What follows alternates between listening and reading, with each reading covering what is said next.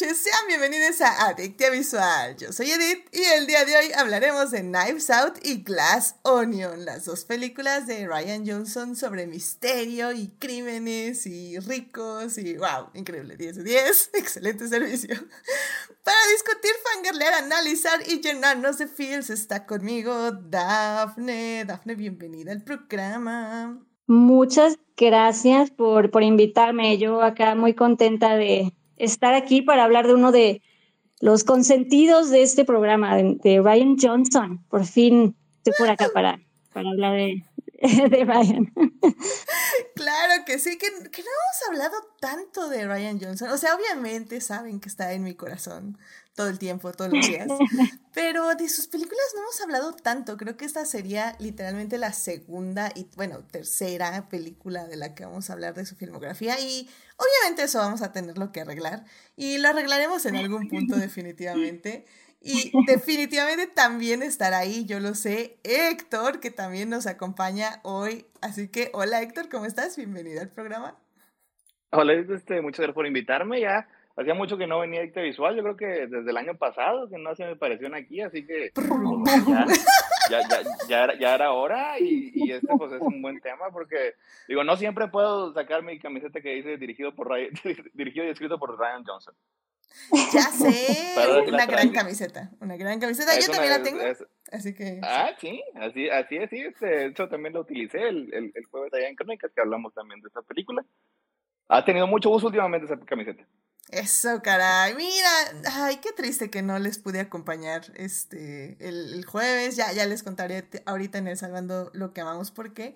Pero hijo, ya hablaron de muy buenas películas. Todavía no escucho el programa, pero, pero sí, eh, sepan que mientras les escucho, tengo también mi playera de Ryan Johnson puesta, claro que sí. Así es como debe ser. Perfecto. Bueno, pues muchas gracias por estar aquí. Y bueno, ya saben, querido público, que si se quieren unir a la conversación, estamos en Twitch en vivo los lunes 9.30 de la noche y los miércoles en el chat de YouTube a las 9 de la mañana. Si quiere, este, más bien, muchas gracias a nuestros mecenas Juan Pablo Nevado, Melvin Jiménez y Saulo Tarso por patrocinar este bonito programa en Patreon. Ya saben que si quieren ser adictas como ellos, vayan a Patreon a suscribirse. Y bueno, querido público, antes, antes de hablar de estas dos grandes películas, primero tiene que regresar evidentemente el salvar lo que amamos.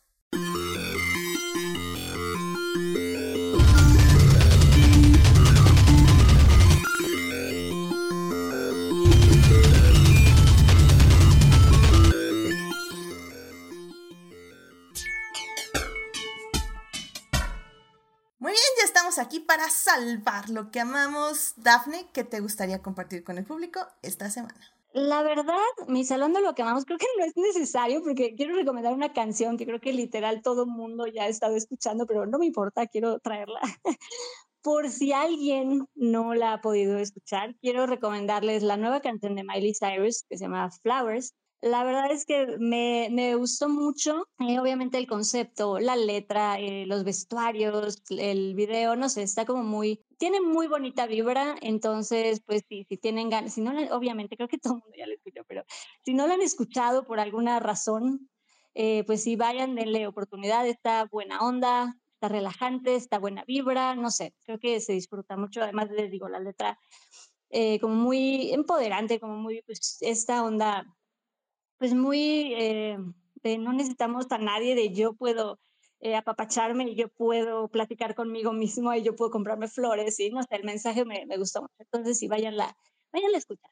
Yo estaba a punto de cantar la de Shakira, lo siento.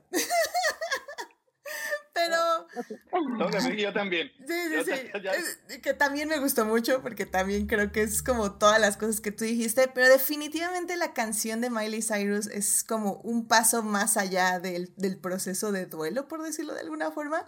Y también la he escuchado mucho, no tanto porque yo quiero, sino porque TikTok me la ha puesto mucho y, y está muy bonita. La verdad sí está pegajosa y está linda como para, para bailarla. Así que creo que es un gran salvando lo que amamos. Y y el video la verdad es que quedó muy lindo. O sea, te digo, los vestuarios que usa, los outfits, eh, no sé, me gusta. Está el, el, video le quedó muy, muy coqueto. Le quedó muy lindo. Perfecto. Entonces vamos a ver el video, claro que sí, vamos a cantar y, Y sí, como dices, muy, muy empoderante, muy, muy bien, Miley Cyrus, 10 de 10. También la historia detrás de la canción, creo que también todo el chisme me lo ha contado en TikTok, así que muy interesante, muy bien, excelente canción, vayan a escucharla, perfecto. Muchísimas gracias, Dafne, por traer esto al programa. Héctor, ¿qué te gustaría compartir con el público esta semana? Bueno, creo que ya alguna vez había recomendado este Agatha Christie aquí en el programa, así que pues bueno, entonces ya, ya, para, para no repetir, entonces me dije, ¿qué podría estar así acorde? Porque me gusta ser temático. Y entonces, este, mm, pues lo que me viene a la mente es eh, precisamente el primer, eh, la primera película escrita y dirigida por, por Ryan Johnson, este es Brick. Es una película del 2005, es un neo-noir eh, de misterio, de detectives, que está protagonizada por Joseph Gordon-Levitt. Es una película este, eh, muy interesante, o sea, porque trata sobre este, lo que uno esperaría de una, una historia noir, este, un, asesinato, este, acá, este, detectives rudos eh, y drogas y todo ese tipo de cosas. solo que los protagonistas pues, son este, puros chavitos de prepa. Este, así que ese, ese, ese, contraste hace un poquito este, curiosa la historia, pero la manera en la que esté escrito, o sea, esté escrito con personajes como si fueran sacados de, de novelas de Dashiell Hammett. O sea, en los diálogos que tienen todos ellos son muy, muy pesados, son muy, muy oscuros. O sea, hablan como hablan este, los personajes en ese tipo de historias y aunque sí tiene ahí ciertas eh, cositas porque eh, el, el, tipo de historia, pues a lo mejor este, eh, tiene ciertos elementos que no se ven bien en, para audiencias este, modernas. Lo que me gusta es algo que en general me gusta del trabajo de Ryan Johnson, que es lo que vamos a hablar, que cada vez este, que se decide hacer una película sobre un tema en particular, o sea, él realmente se pone a, pensar, se pone a investigar qué es exactamente lo que funciona en el género que, que, que va a estar este, haciendo esa película. Como si lo, lo deconstruyó un poquito, pero en general así lo acaba así como que eh, reconstruyendo y acaba siendo una emulación, un homenaje bastante fiel a lo que es, eh, es el tipo de historias que, que, eligió. Y eso, eso aplica especialmente para, para Brick. O sea, tiene absolutamente todas las cualidades, todo lo que uno esperaría de una historia así. Y está muy bien lograda, está muy filmada, está escrita muy inteligentemente. todavía pues, fue hace ya casi 20 años y creo que, que como autor ha, mejorado mucho este Johnson. Y eso pues lo, lo, hemos visto en la progresión en sus dos películas de Knives Out. Pero como trabajo temprano es, es muy interesante, es muy entretenida y sí, sí lo recomiendo si, si tienen chance de, de verla lo. Es una película increíblemente barata, o sea, no, digo, creo que costó medio millón de dólares alguna cosa así. Y en general también los, eh, los actores, pues muchos no son muy reconocidos, con excepción de, de Gordon Levitt, que es como el, la pata de conejo de, de Johnson, porque ha aparecido en todas sus películas. Y pues chequenla si tienen chance de, de, verla. No sé exactamente en dónde pueda estar disponible, pero pues ahí búsquenla y en los internets estoy seguro que les va a proveer la, la, respuesta. Sí, justo, justo ahorita estaba buscando porque justo de, de Ryan Johnson me, me, falta ver películas y Freak es una de ellas definitivamente. Y justo estaba buscando dónde la podemos ver, pero sí creo que la respuesta es medios alternativos porque no, definitivamente no veo en ningún lado. Así que ah, vamos, vamos a buscarla y evidentemente la podemos compartir ahí si, si gustan. Y pues muy buena recomendación. Eh, siempre es muy interesante ver filmografías de los directores, sobre todo para ver cómo van creciendo en su narrativa, cuáles son sus temas este, comunes, cómo abordan estos temas comunes eh, con el paso de los años. Entonces, y sobre todo cuando son directores de, de bueno, ¿cómo se dice? Directores de autores, de cine de autor, porque siempre tienen algo que decir acerca de su perspectiva sobre la vida. Así que me parece excelente, muy, muy buena recomendación, Héctor. Ya saben, pues Brick de Ryan Johnson, que definitivamente tiene que ser en medios alternativos. Pero pues. Ya, ya se ha hablado un poquito más de, de Ryan Johnson aquí en, en Adicta Visual, pero ya nada más faltan este, dos películas. Tiene la segunda ahorita no me acuerdo cómo se llama, y, y Looper, que ya no hay tardar en tener un aniversario, ya puede hace algunos añitos. La verdad sí, y la quiero volver a ver porque en su momento creo que no me, o sea, me gustó, pero no me gustó, ¿sabes? Entonces... ¿No te gustó, gustó? Ajá, o sea, como que dije, ah, está muy buena, muy interesante, eh, y ya, o sea, y se me olvidó. Entonces creo que volver a ver Looper va a ser como verla como por primera vez y ya con todos los temas que tengo de Ryan Johnson que en este momento ya me encantan, siento, siento que me va a dar, me va a pegar, entonces ya, ya la tengo que ver. Ya esperemos que sea un aniversario pronto o, ya, cualquier excusa es buena para, para ver Looper definitivamente. Es del 2002, ¿qué cree? 12, perdón. Ahí está. Ahí está. Era el año ah, pasado. era, era el año pasado. Qué duro. Qué triste. Qué fuerte. Bueno, le hacemos una revisión ahí, ahí cuando tengamos tiempo. 2032. 2032. No, acuérdate, 15 años dentro de 5 años. De 4 años. Bueno, 4 años. Ay, ay, tendremos una excusa para verla, no te preocupes. Pero bueno, pues muchísimas gracias, Héctor, por traer esto al programa. Y bueno, querido público, ya para cerrar esta bonita sección, eh, me gustaría decirles que este fin de semana, en específico nada más el sábado, fue la Fórmula E.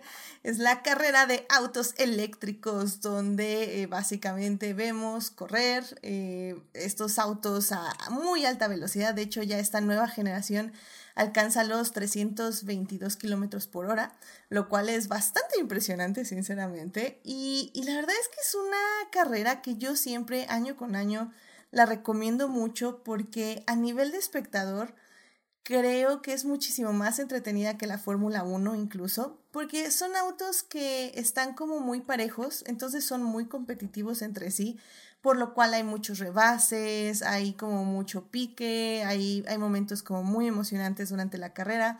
Tienen esta dinámica donde se les está acabando la batería, entonces pueden recargar por más potencia si se toman un lugar específico del, de la pista. Entonces es como un poquito como Mario Bros, hagan de cuenta, o sea, como el, el este Mario Kart, perdón, donde para si quieres tomar una estrellita de potencia extra, tienes que desviarte un poquito y luego regresar a la carrera. Entonces, la verdad es que es, es un, un, evento que creo que no tiene mucha difusión y sobre todo este año no difundieron casi nada. De hecho, yo me sorprendí un montón cuando mis cursos empezaron para ser oficial de pista porque dijeron es en enero y era como pues esta segunda semana de enero, bueno, ya es tercera, pero ustedes me entienden, la segunda. Este, y, y, pues todos nos quedamos así como no manches, este... Y de hecho fue atípico porque fue la primera carrera del año para la, eh, fue la primera carrera de la temporada de la Fórmula E. Son autos nuevos que nada más habían manejado una vez en España, si no mal recuerdo y no los habían vuelto a tocar. Entonces fue todo un descubrimiento en esta temporada, en, este, en esta carrera, tanto de los pilotos como fueron descubriendo el carro, como eh, nosotros como oficiales de pista que fuimos descubriendo cuáles eran los puntos débiles del carro y tuvimos muchos cursos también porque cambiaron el diseño, entonces había que agarrarlos de forma diferente, etc, etc. O sea, la verdad fue muy interesante. Ganó Jake Dennis, el corredor inglés. Em, y, la verdad es que me la pasé muy bien. La Fórmula E siempre es más este, tranquila que la Fórmula 1 porque no hay carreras de soporte, entonces hay como muchos tiempos muertos para descansar. Eh, casi me pierden de hipotermia porque se me ocurrió irme, pues ustedes saben, este forma, sí, tapada, pero de una forma muy ligera. Este, y de repente cuando fue bajando el termómetro de 6 grados a 5 grados a 4 grados. sí, no fue horrible. Porque bueno, el sábado llegamos como oficiales de pista a las 4 a las 4 de la mañana y pues no, o sea, conforme va amaneciendo, en serio, no, fue, fue, fue horrible, no lo recomiendo a nadie. Pero bueno, ya aprendí la lección, obviamente me tengo que llevar una chamarra y, y acordarme que tengo una manta térmica en la mochila que no usé, porque no me acordaba que la traía. Pero en fin, ¿qué le vamos a hacer? Así es la vida. Pero bueno, vayan a la Fórmula E. Además, eh, nada más, otro dato rápido, es que es muy barata. O sea, los vueltos de Fórmula E creo que cuestan 400 pesos. O sea, Eh, yo sé que es el hype de estuve en la Fórmula 1, me tomé la selfie, vi a Checo Pérez, ok, lo entiendo. Eh, bueno, no lo entiendo, pero lo puedo llegar a comprender un poquito. Ah, pero la Fórmula E, si les gustan las carreras o si les gusta ver carritos dando vueltas, realmente Fórmula E es la opción, es buena, bonita y barata. Y como digo, es muchísimo más entretenida que la Fórmula 1 en muchos aspectos. Incluso tienen acceso a todos los stands donde hay diferentes dinámicas para pues, entretenerse, para probar si, si podrían ser buenos pilotos de Fórmula E. Hay comida, hay música, o sea, realmente se esfuerzan para hacer un gran evento y una lástima que no le echaron mucha publicidad. Se les juntó diciembre, se les juntó enero. Y yo creo que no se dieron cuenta que ya era la fórmula y nadie la había anunciado. Entonces, en fin, estuvo lleno. O sea, la verdad sí se enteró gente, pero, pero siento que, que podían haberle hecho más publicidad. Pero en fin, esa fue la razón por la que no se ha publicado el top de series y no se ha publicado el top de cine, porque definitivamente estuve este, de oficial de pista en, esos, en ese evento. Y pues bueno, ya esperamos ponernos al día con Adictia Visual ya estos días. Pero bueno, pues ya vámonos a hablar del tema que nos concierne el día de hoy, porque el día de hoy, como ya estamos diciendo, tenemos que hablar de Ryan Johnson y sus dos películas de, vamos a decirle, el universo de Knives Out, porque a Ryan Johnson no le gusta eso, pero así le está diciendo Netflix, así que, ¿qué le vamos a hacer? El navajaverso. El navajaverso, yes. así que, Vámonos para allá.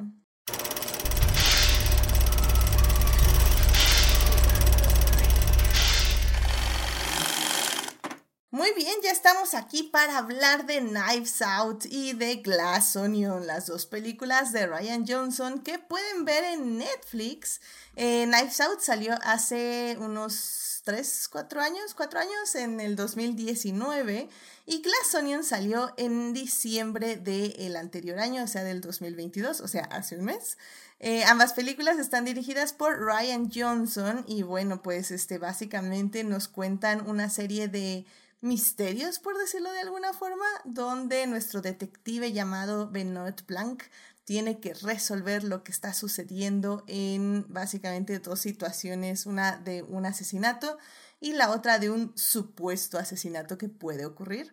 Eh, la verdad es que son películas muy entretenidas y pues para hablar de ellas en la primera parte vamos a hablar de Knives Out y pues ya de estos años que cumple de haberse estrenado. En la segunda parte vamos a hablar de Glass Onion, la segunda parte que se estrenó hace un mes y que bueno entró a muchos top 10 de, de este, lo mejor del año, incluyendo el mío, eh, según yo, creo que sí.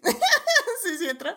Y bueno, y en la tercera parte, pues vamos a hablar un poquito de los temas que está tocando Ryan Johnson con esas dos películas o lo que podemos ver que puede ser el tema que va a tomar sus cuatro películas, porque sí, Netflix ya firmó para que existan otras dos, así que evidentemente por eso tenemos que hablar de ellas.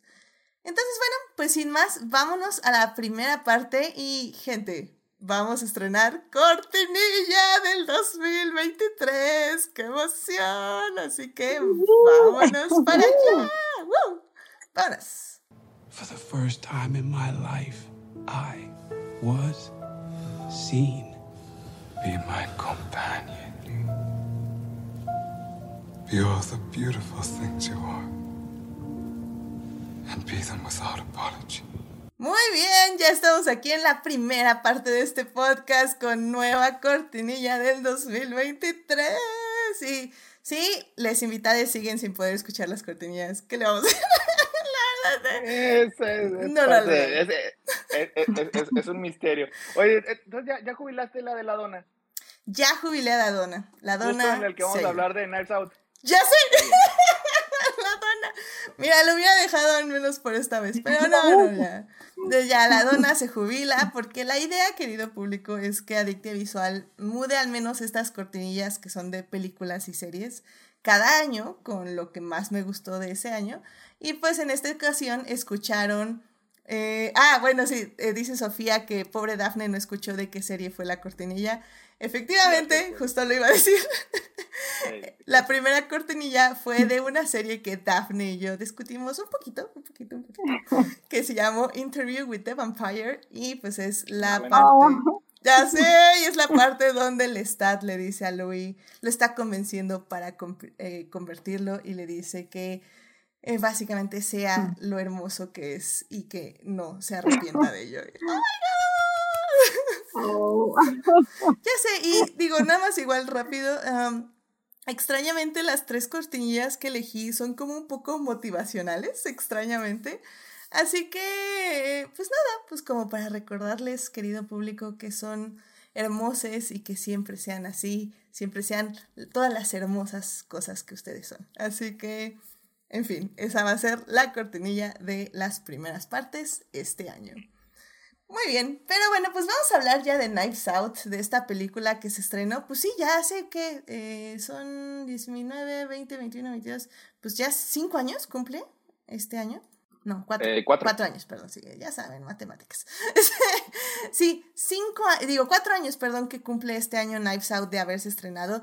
Cuatro años también donde Ryan Johnson se tardó en sacar la segunda parte, lo cual, la verdad, eh, un poco fue por la pandemia y un poco fue porque él también tiene un proceso de escritura, pero creo que más, fue más la pandemia que otra cosa. Yo solo espero que Netflix no lo presione mucho para sacar las siguientes dos, pero bueno, de eso ya hablaremos en la tercera parte, porque bueno, Knives Out realmente sale eh, dos años después de que Ryan Johnson estrena The Last Jedi esta pequeña película independiente que no tuvo ningún impacto en la cultura ni en mi persona, evidentemente no hay, o sea, no cambió mi química cerebral ni un antes y un después de mi vida. Así también la, la, la presentamos en Crónicas. A ver. Y, y, bueno, pues después de que sacó de las Jedi, que rompió básicamente a mucha gente de todas formas, para bien y para mal, este, em, Ryan Johnson decidió hacer esta película llamada Knives Out, que es una cinta que eh, él dice en varias entrevistas que se tardó en escribir casi 10 años juntando un cast de, bueno, excelentes actores, o sea, y actrices, la verdad es que fue como muy, muy interesante, o sea, el cast incluyó a Chris Evans, Ana de Armas, Jamie Lee Curtis, Michael Shannon, Doug Johnson, Tony Collette, Lakeith Shanfield, Catherine Langford, Jaden Martell y Christopher Plummer.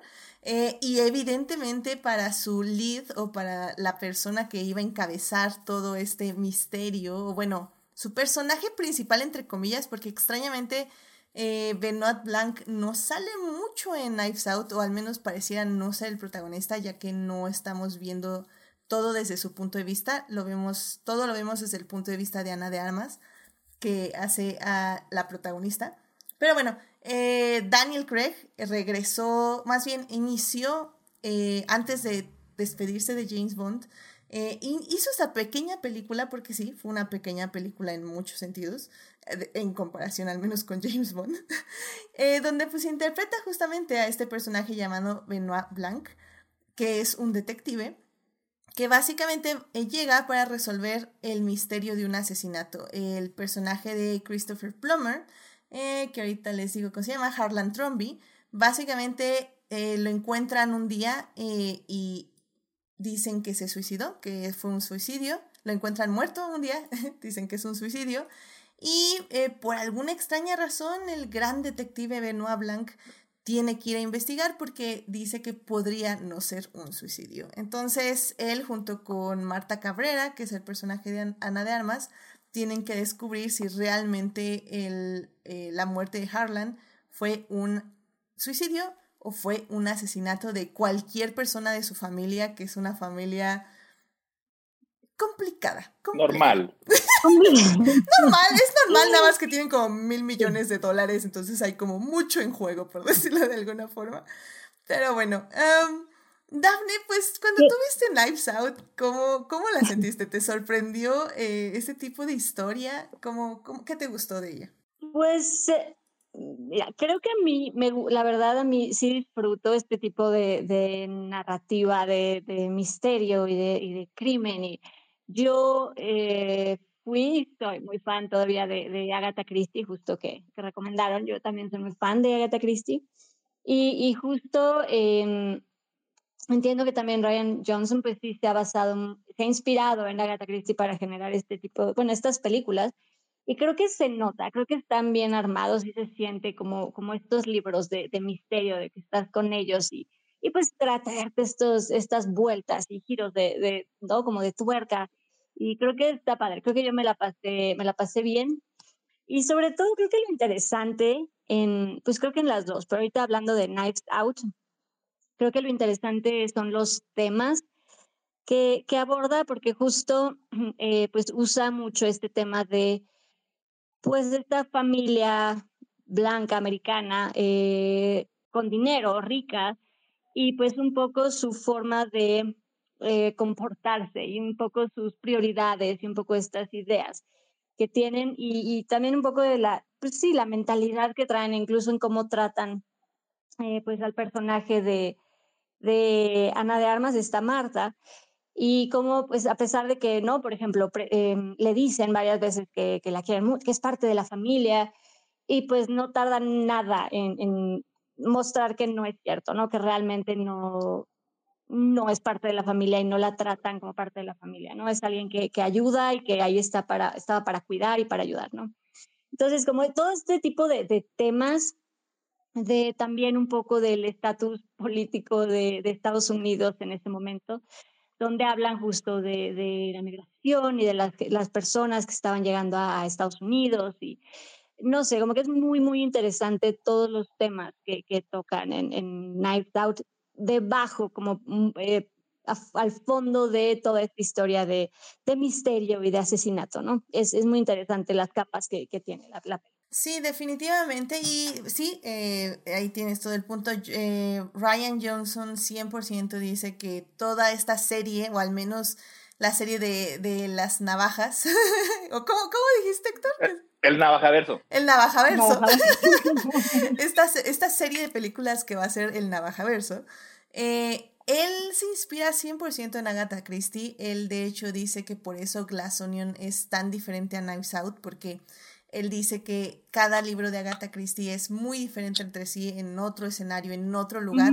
Y si bien tienen como las mismas estructuras más o menos, al final del día eso es lo que él dice que siente que hace que sus libros sean tan únicos y tan exquisitos y tan diferentes entre sí. Entonces, Ryan Johnson 100% quiere que cada película que haga de Navajaverso sea muy diferente entre sí, sí sea un misterio y sí tenga como temas en común, como vamos a ver, pero que al final del día sean muy, muy, muy diferentes. Y eso creo que a mí también me parece como muy, muy padre, sobre todo porque como dices, es que Knives Out no solo es un misterio, y creo que fue lo que sorprendió mucho en su momento cuando la vimos en el cine, porque en el cine o, se estrenó, sí, en el cine era el 2019. No, el cine, esa, sí, sí, sí, sí, fue, fue antes de la tragedia.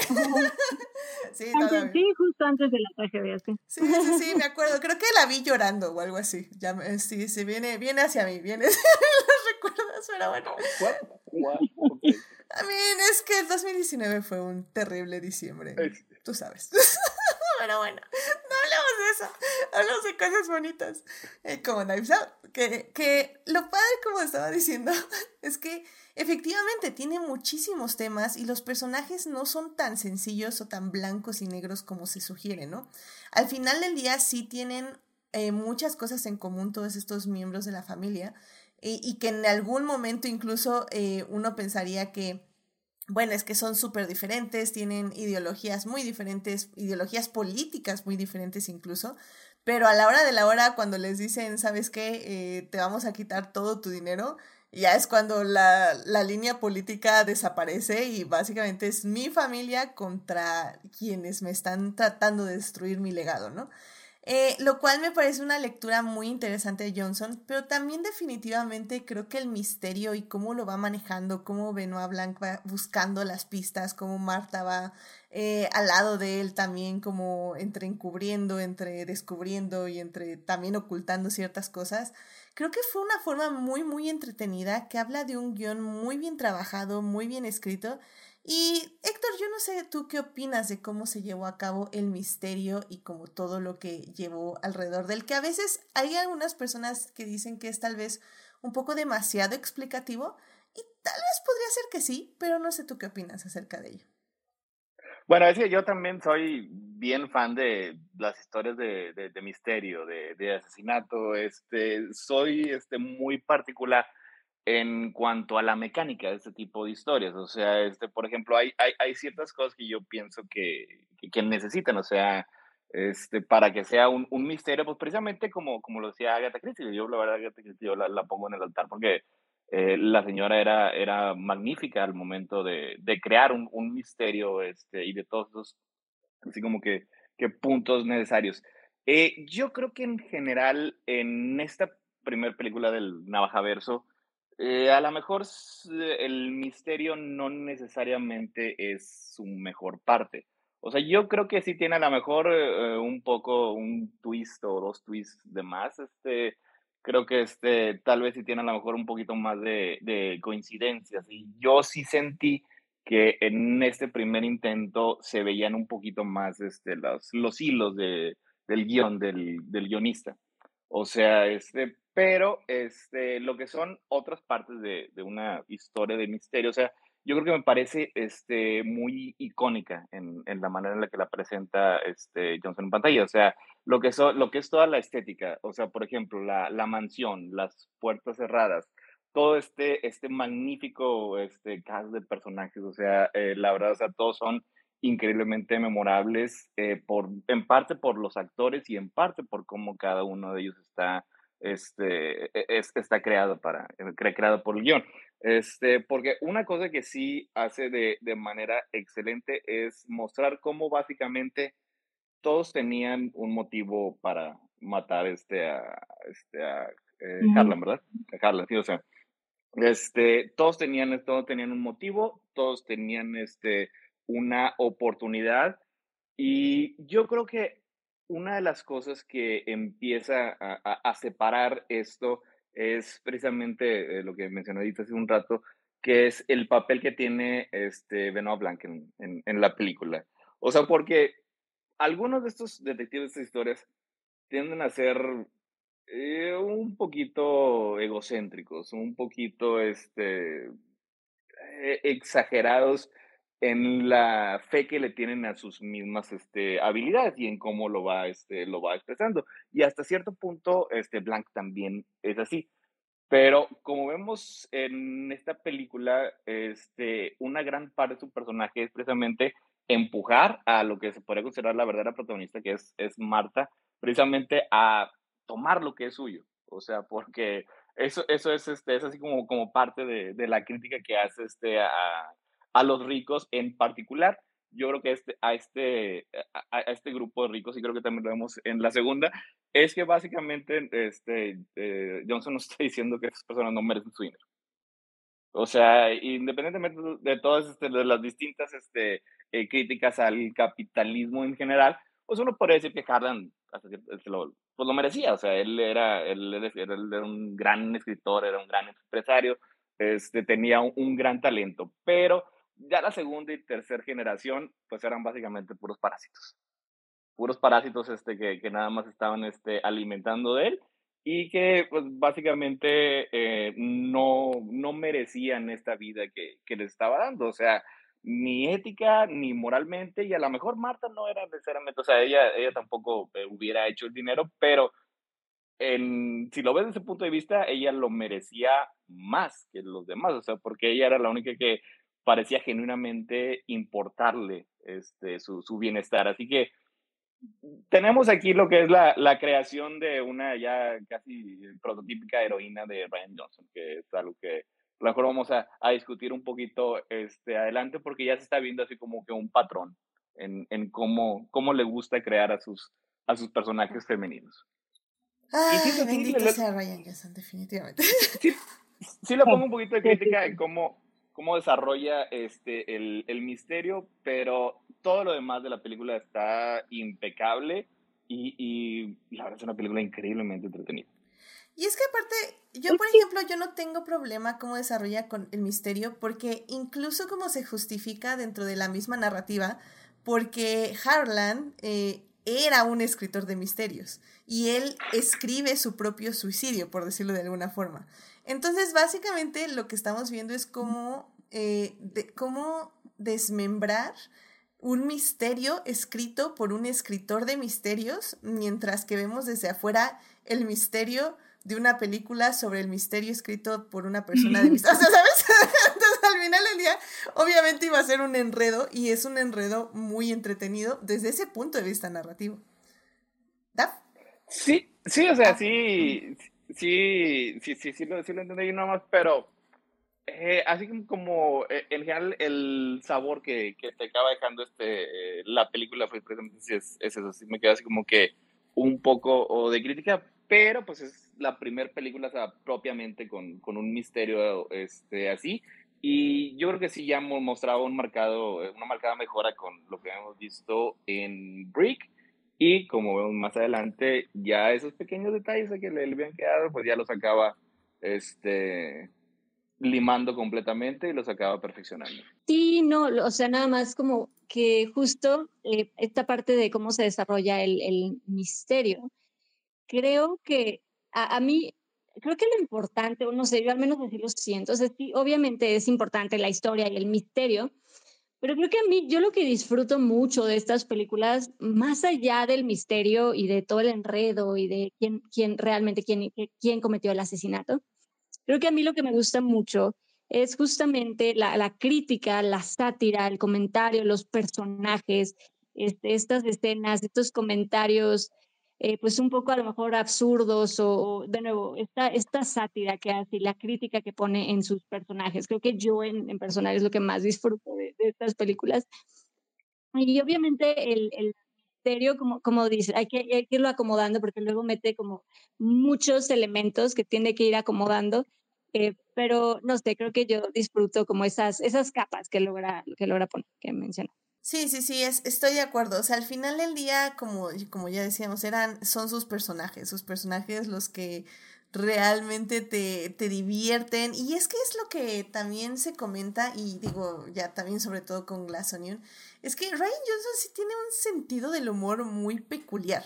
O sea, realmente si no eh, le agarras la onda, sí es muy difícil que te gusten sus películas porque sobre todo creo que fue lo más criticado en The Last Jedi, que no entendían muy bien como las bromas que hacía. Y de hecho creo que a mí fue lo primero, o sea, la primera vez que vi The Last Jedi fue lo que menos me gustó, me acuerdo, los momentos de humor, como que se me decían como muy tontos, pero les vas agarrando cariño conforme te vas haciendo familiar con el cine de Ryan Johnson. Pero sí, de momento definitivamente creo que te pueden chocar mucho.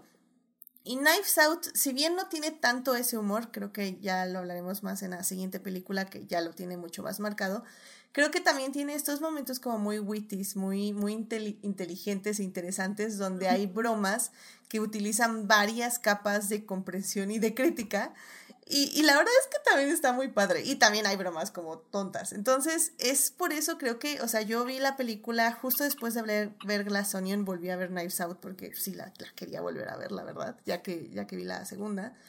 Y, y, la verdad es una peli que no ha envejecido nada mal. O sea, la verdad no han pasado muchos años, tampoco estoy de acuerdo.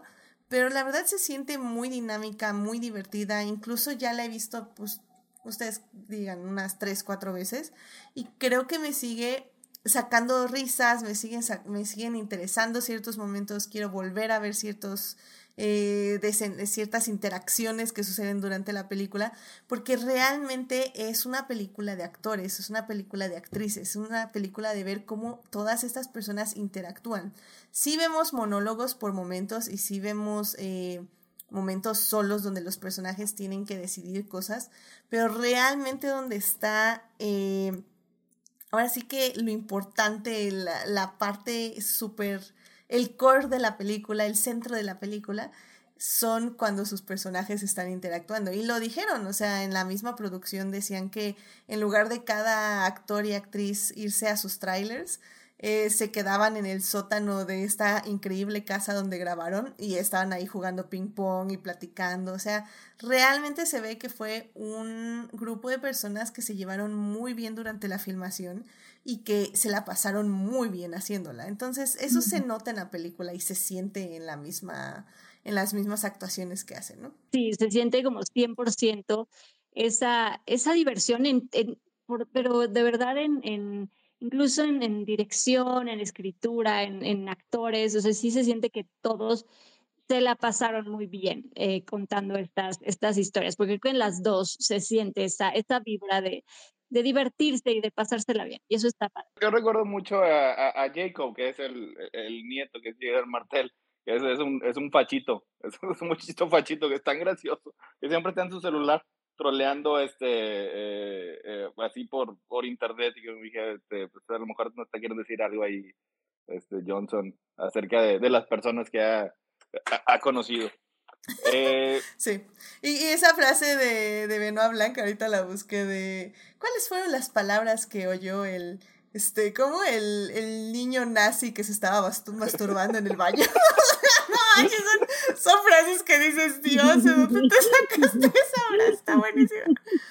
Muy, bien. Este Plumber también está genial, eso fue el último papel que hizo. Este falleció un poquito después de, de completar la película. Y pues es que sí, todo el, el cast, este, yo creo que se va bien haciendo The Last Jedi, porque también tiene ahí una, un pequeño cameo Frank Oz, eh, la, la, voz y el titiritero de 40 años de Yoda. Es, un, es el abogado, creo que, de, de, de, de Harlan.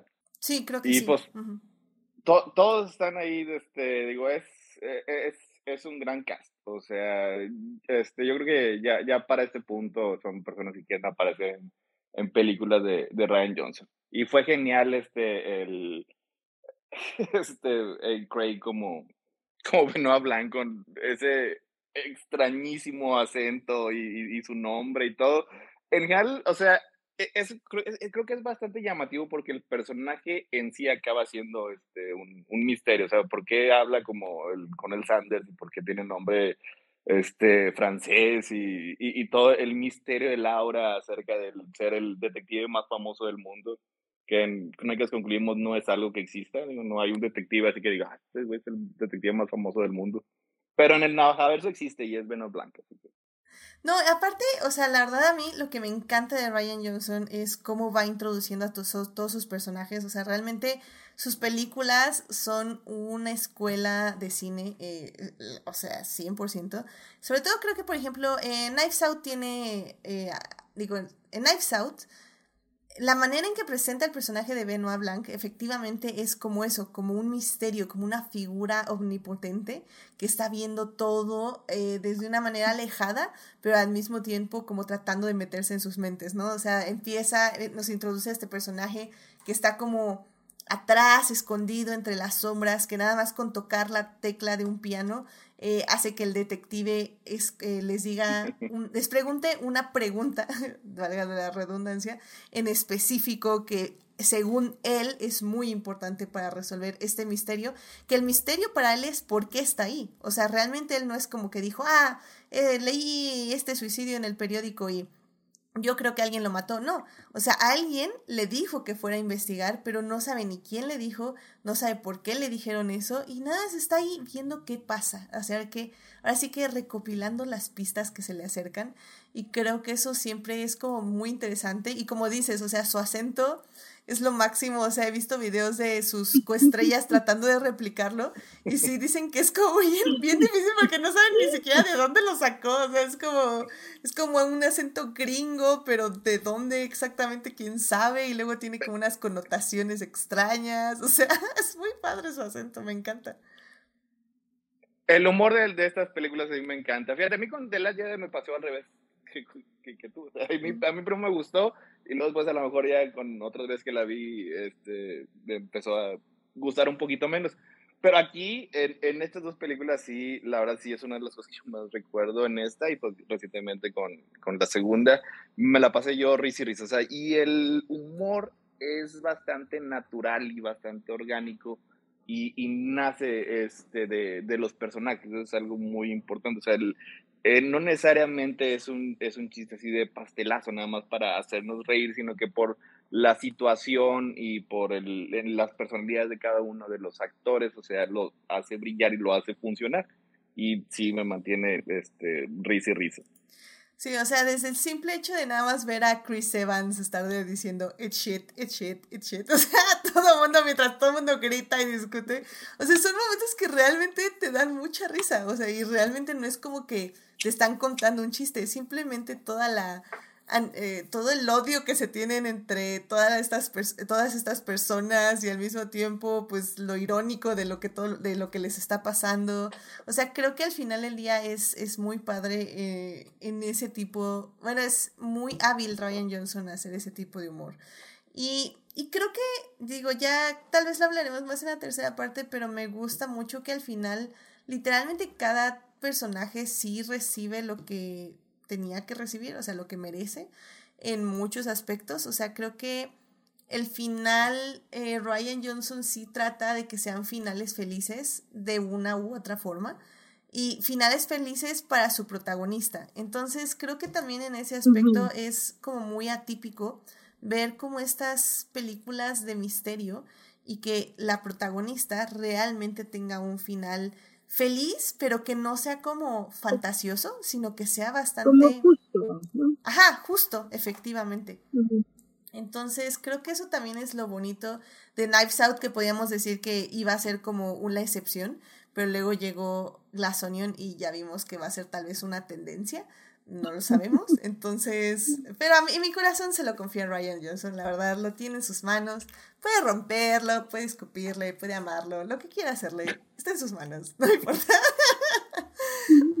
Así que bueno. Eh, esto que, que comentas a mí también algo que me gusta mucho es que justo este misterio está padre que lo vemos justo en los ojos de, de, de Marta, que pues es esta enfermera que pues sigue sus propias reglas, ¿sabes? Que no se basa en, que tiene su propia forma de decidir las cosas y de nuevo sigue sus propias reglas y pues termina con, quedándose con, con, con, su, con su propiedad, ¿no? Y entonces a mí, no sé, me gusta mucho esto que comentas de cómo creo, por lo menos en estos dos, como dices, no sabemos qué vaya a pasar, pero por lo menos en estos dos, creo que, como dices, creo que Ryan, eh, por lo menos creo que Ryan Johnson busca hablar eso, eh, em, hablar de no solo como denunciar como todos estos problemas, a lo mejor comentarios políticos, estas como, como quejas, pero eh, busca, como dices, darle a sus protagonistas un final eh, justo, como que sí busca a través de la historia que haya justicia para los personajes y que reciban lo que, pues, lo que merecen de alguna, de alguna manera. Y me encanta en, en Knives Out que el final creo que me parece increíble con Marta viéndolos desde el balcón, este, tomándose con su taza, eh, con su taza de My House, My Rules, My Coffee. Y eh, no sé, me encanta. Ese final me parece muy, muy, muy coqueto. Esa última imagen es, es buena. Sí, es, es, muy, muy buena imagen, definitivamente. Héctor, eh, ¿ibas a comentar algo? Eso. Eso es una gran escena, es una gran escena. Eso, por eso no quería, no quería dejar pasar esa película sin, sin la escena final este, con, este, con Marta ahí desde el balcón, acá bien altanera y orgullosa y fantástica. Y que creo que eso también va a ser un, posiblemente un patrón que vamos a ver este, en estas películas y pues incluso ya para ese punto ya lo estaba viendo un, un patrón en general en el trabajo de Ryan Johnson, pero eso ya lo discutiremos más adelante. Perfecto con sus personajes femeninos pone como la, la, la fuerza y la creatividad y, y, pues sí, las bueno, en este caso vuelve a Marta su, pues sí, literal, su heroína y su protagonista y con ella vamos a estar. Y me parece que a mí me gusta mucho que sí genera personajes femeninos eh, fuertes y que básicamente en ellas rescata y pesa eh, toda la historia, ¿no? Y ellas son las que llevan los hilos de, de todo.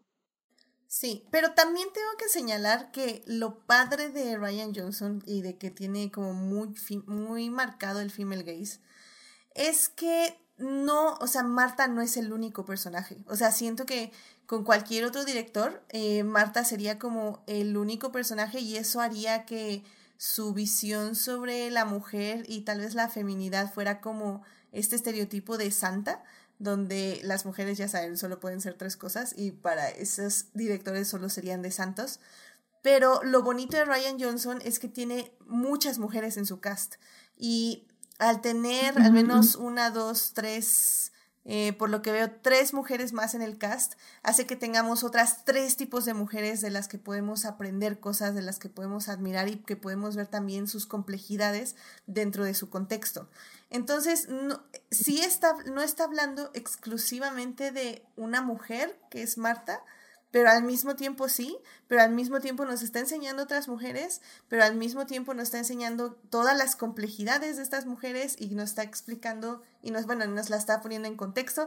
Básicamente está haciendo personajes femeninos redondos, complejos y que al final del día sirven para la historia. Y eso es increíble y por eso amamos a Ryan Johnson. No, y exacto, que se sienten como eso, como personajes, o sea, como tienen todas estas complejidades y sí, son mujeres, pero sabes, es como, pero también hay mujeres, como dices, de, todo tipo y con distintas eh, situaciones y vidas y formas de pensar, porque pues, eso sucede y hay. Entonces, como dices, se agradece que pone personajes. Sí, pero me gusta que se siente eso, que son personajes y solo sucede que, son mujeres, ¿sabes? Eh, entonces, eso me gusta mucho, como dices, que hay esta, toda esta, esta variedad y que sí, que de alguna manera sí pone fuerza en, en estas, eh, como dices, en el, en el female case, porque eso se agradece y es refrescante ver pues a todo este tipo de, de, personajes femeninos eh, interactuando y tratando de pues cada uno atender y resolver sus propia, su propia situación. Y también lo bonito de, de, Ryan Johnson, que al hacer estas críticas sociales de la riqueza y el poder y el privilegio, eh, también son mujeres y hombres, eh, si ya vamos a hablar de personajes en general, que también tienen, están en diferentes eh, estratos de la jerarquía. O sea, no es que todas las demás mujeres sean, no sé, las nietas o sean las hijas. O sea, realmente es como una es la heredera mayor, la otra era como la esposa de uno de sus hijos que murió, entonces es como una mujer que se anexó a la familia y que se ve, a la, y la misma familia la ve como eso, como una anexada. La otra es una nieta que básicamente es como heredera, eh, realmente, bueno, no, es que iba a decir fiel, pero vamos a decir heredera en tercer nivel y, fiel heredera, o sea, legítima heredera más bien. Entonces, o sea, realmente también son mujeres que están posicionadas eh, en, este, en este caso en Knives Out, en diferentes partes de la familia con diferentes grados de, de, aportaciones, con diferentes grados de privilegios dentro de la misma familia. Entonces eso es lo bonito de Ryan Johnson también, son personajes tan diferentes y también los hombres, o sea, son personajes tan diferentes entre sí que tienen eh, básicamente diferentes traits, diferentes características. Eh, eh, debilidades, vulnerabilidades y también pues diferentes eh, privilegios y diferente poder dentro de la familia. Entonces eso es lo que hace la dinámica de Knives Out tan divertida porque, y tan interesante, porque al final del día no sabes exactamente qué va a ser del siguiente personaje o qué te va a aportar el personaje que está al lado cuando interactúa con el otro y así, etc. Entonces... Me encanta que sabe mover su, o sea, que dentro de estos personajes que crea, eh, sabe qué es lo que necesita de alguna manera de esos personajes para mover su misterio y sabes como quién va a jugar el rol de quién y cómo lo vamos a meter dentro de todo este misterio de, de asesinato. No, o sea, sabe mover como muy bien a sus personajes. Esto, eso está padre. Efectivamente. Y bueno, pues ya para seguir hablando de eh, Ryan Johnson y de El Navajaverso, pues ya vámonos a la segunda parte de este bonito podcast. Eh, saludos a Marsalis21 que está en el chat, que les manda saludos a Héctor y a Daphne y que dice que Nice Out es muy, muy divertida. Así que muchas gracias por estar ahí en el chat.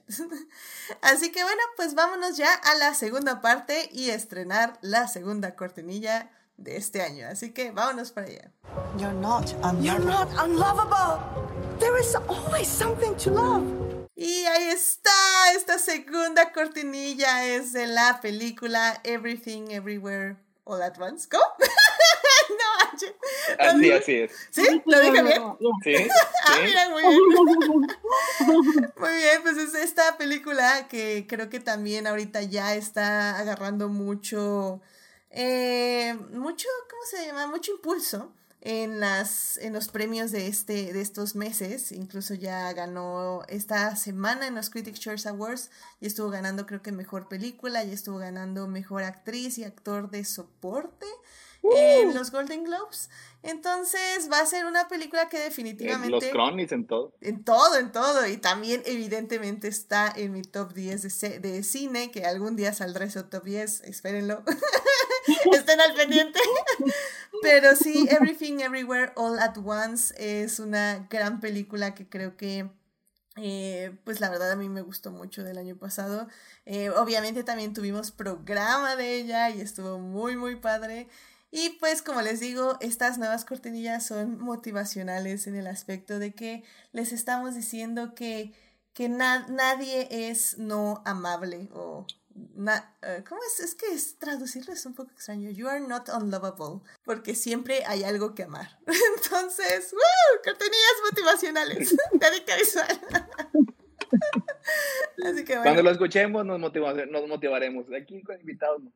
Como invitados, no. Eh, la motivación es que están en el podcast. Pero cuando estén de público, se podrán motivar con las cartillas. algún día, algún día.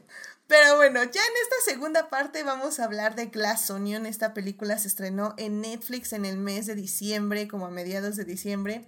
Eh, es una película que eh, se escribe, básicamente Ryan Johnson termina Knives Out. Knives Out es un éxito en todos los aspectos porque, bueno, nadie se esperaba que esta pequeña película, comillas, comillas, tuviera tanto éxito en el público. Y pues básicamente Netflix... Eh, bueno, Ryan Johnson empieza a recibir ofertas de varios este, servicios de streaming donde le dicen, mira, yo te doy tanto por la siguiente película, yo te doy tanto, yo te doy tanto.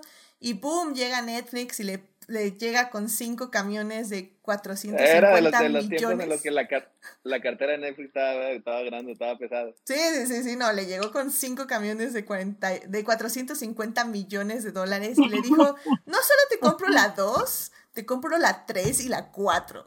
y Ryan Johnson dijo, chido. y es más, toma, 100 millones son para ti, Ryan Johnson, y como no queremos que se nos vaya, 100 millones son para Daniel Craig, para que siga regresando como Benoit Blanc. Sí, pues. Ay, pues oye, es que cómo decirle que no. exacto, exacto. Pues cómo decirle que no a Netflix, ¿no? Entonces, Ryan Johnson le dijo, perfecto, claro que sí, voy a escribir otra película que esté en el navajaverso que no quiero que se llame Knives Out, quiero que solo se llame como se vaya a llamar, que no tenga Knives Out en el título, bla. Netflix le dijo, mira, por mis 40 450 millones va a decir a Knives Out Mystery. Lo siento mucho. por, mis 400 millones. Por mis 400 millones de dólares, la primera se va a llamar Knives Out, a Knives Out Mystery. Exacto. Entonces, pues bueno, Ryan Johnson se queja en todas las entrevistas de eso, pero bueno, ¿qué le vamos a hacer? Ya dice que pues así es la vida. Em, pues bueno, Ryan Johnson eh, empieza a escribir Glass Onion. Evidentemente Glass Onion le escribe durante la pandemia. Y él dice que pues él nada más quería viajar a otro lado, o sea, que se estaba imaginando irse a otro lado, lejos de la pandemia, lejos de todo lo que estaba pensando. Y pues su mente fue a la hermosa tierra de Grecia, a las eh, islas griegas de Espestes, Epestes, ¿se dice? Epestes. Bueno, y eh, ahí justamente encontró un hermoso hotel llamado Villa 20, que está en el Amazone en Porto Heli, en Porto Heli. Y pues empezó ahí a escribir su historia de Glass Onion. Y bueno, pues para en esta ocasión eh, Glass Onion también juntó un excelente cast de, de, actores y de actrices porque realmente ya básicamente ya se están peleando por estar en el navajaverso, ya todo mundo está ¿cómo se llama la de la de Big Bang Theory? Kylie Coco, creo que se llama la actriz. Kylie Coco, sí. Sí, bueno, dice que hasta lloró cuando Ryan Johnson le dijo que había elegido a esta Kate Hudson como, como este, como Birdie Jane. Dice que no ah, puede ser, que, que sí, que, o sea que evidentemente cuando vio la peli dijo, sí, evidentemente tenía que ser Kate Hudson, pero, pero me duele. y dice que, sí, dice que para la siguiente evidentemente va a poner ahí su nombre porque quiere estar en una película del Navaja Verso. Pero bueno, este, este Glass Onion juntó a celebridades como Edward Norton, Janelle Monae, eh, Catherine Hahn, Leslie Odom Jr., Kate Hudson, Dave Batista, Jessica Henwick, Madeline Klein. Eh, y bueno, también hay un par más que están ahí, salen durante la película. Hugh Grant también sale, Joseph Gordon Levitt, que por cierto, Joseph Gordon Levitt hace el del Kong, está increíble. Pero bueno, en Knives Out también sale. Nada más que ahí sí se ve un poquito menos que el gong que ahorita de Glass Onion. Porque en, en Knives Out sale como uno de los personajes de la telenovela que está viendo la hermana de Marta. Entonces, igual es como un cameito bien chiquito que casi no se ve. Y efectivamente, como dice Héctor, en esta ocasión es el gong de la hora. Nada más así. que te, te, está dando la, te está dando la hora. Efectivamente. Ay, entonces, bueno, es un gran cast, eh, una gran película. En esta ocasión, sí, ya el protagonista, podemos decirlo ya 100%, es este Benoit Blanc, porque ya todo lo vemos desde su punto de vista. Eh, evidentemente no podemos decir que es un protagonista per se, porque más bien es un coprotagonista con Janelle Monae, que hace a Cassandra Andy Brandt. Y bueno, vamos a hablar un poquito sin spoilers, así que si no la han visto, mm, sí, sí, calmen, calmen. Ah, yo les aviso cuando ya vamos a hablar con spoilers, eh, por si no la han visto, para que les contemos un poquito de cómo fue la producción.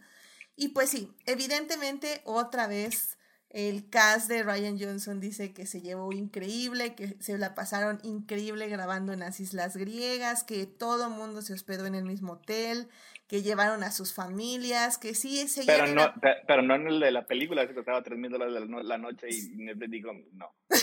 sino que este, creo que Daniel Craig, Kate Hudson, eh, Kate Hudson y Edward Norton querían hospedarse en ese hotel, ¿no? Y la producción les dijo, o sea, sí pueden, pero no se los vamos a pagar. Entonces dijeron, este, no, mejor nos quedamos en el O sea, si quieren ir, pueden ir, este, digo, no tiene la, la cebolla de cristal, este, pero pueden ir al hotel nada más 3 mil dólares la noche.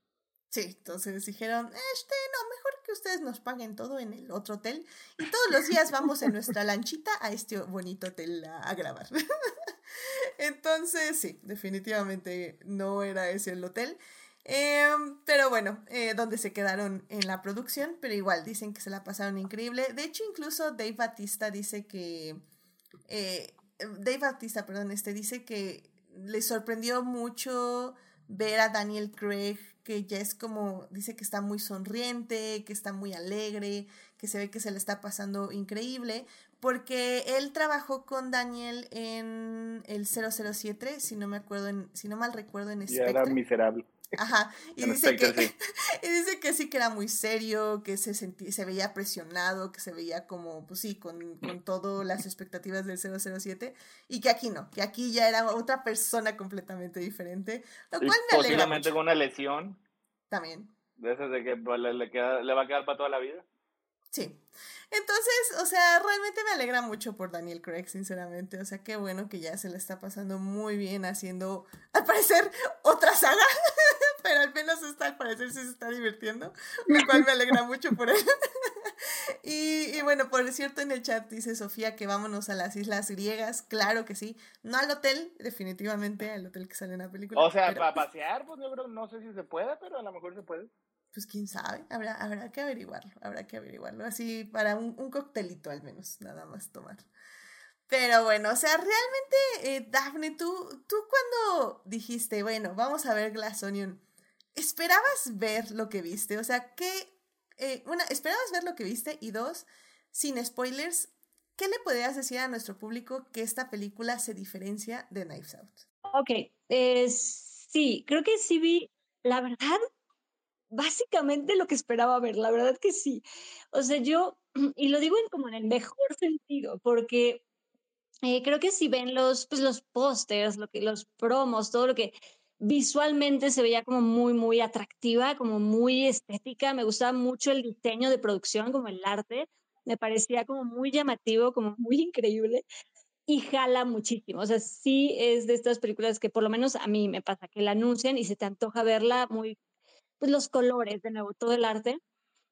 Y con todo, obviamente con lo que fue Knives Out, yo esperaba eh, pues un misterio divertido, un misterio entretenido, un misterio que pasármela bien y me la pasé muy bien. Esperaba también un, buenos personajes en general, como buenos personajes, tanto, como decimos, tanto masculinos como femeninos, obviamente.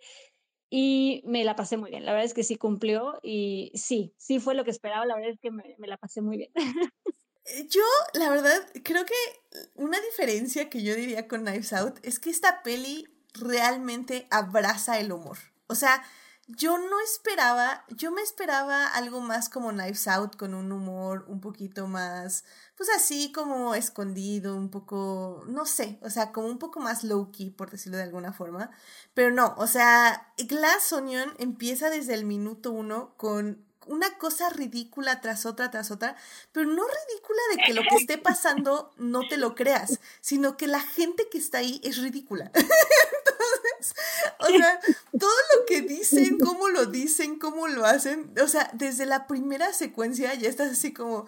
Dios mío, Ryan Johnson, ¿con quién nos trajiste ahora esta película? Porque toda esta gente es ridícula. O sea, es tonta en el aspecto de que no puedo creer que estén haciendo lo que están haciendo. O sea, de hecho empezamos pues con el personaje de Kate Hudson, Hudson Birdie, J, literalmente en una fiesta en la pandemia y todo el mundo le dice, ¿estás en una fiesta? Y el otro, no, sí, es que están en mi burbuja, pero son como 50 personas, entonces evidentemente no. Em, y creo que desde un inicio, a mí lo que me gustó muchísimo fue como Ryan Johnson incorporó la pandemia en su narrativa. O sea, creo que eh, hay un video de Vanity Fair donde Ryan Johnson explora eh, cómo se formó esa primera escena donde llegan eh, toda esa Grecia. Pero también hay varios videos en TikTok que me parecieron como súper interesantes de cómo nos podemos dar cuenta de las personalidades de cada personaje desde cómo usan el cubrebocas. Y creo que eso es algo y el que... Tipo de cubrebocas. Sí, y el tipo de cubrebocas, cómo lo usan y, y, bueno, y si les importa usarlo o no, básicamente. Y eso nos dice un montón de la gente. Y, y, eso es muy cierto. Y Ryan Johnson lo que hizo fue utilizarlo para su narrativa. Si bien no están en la pandemia, comillas, comillas, durante toda la película, o sea, no tienen cubrebocas, toda, toda la película solo es en ese cachito.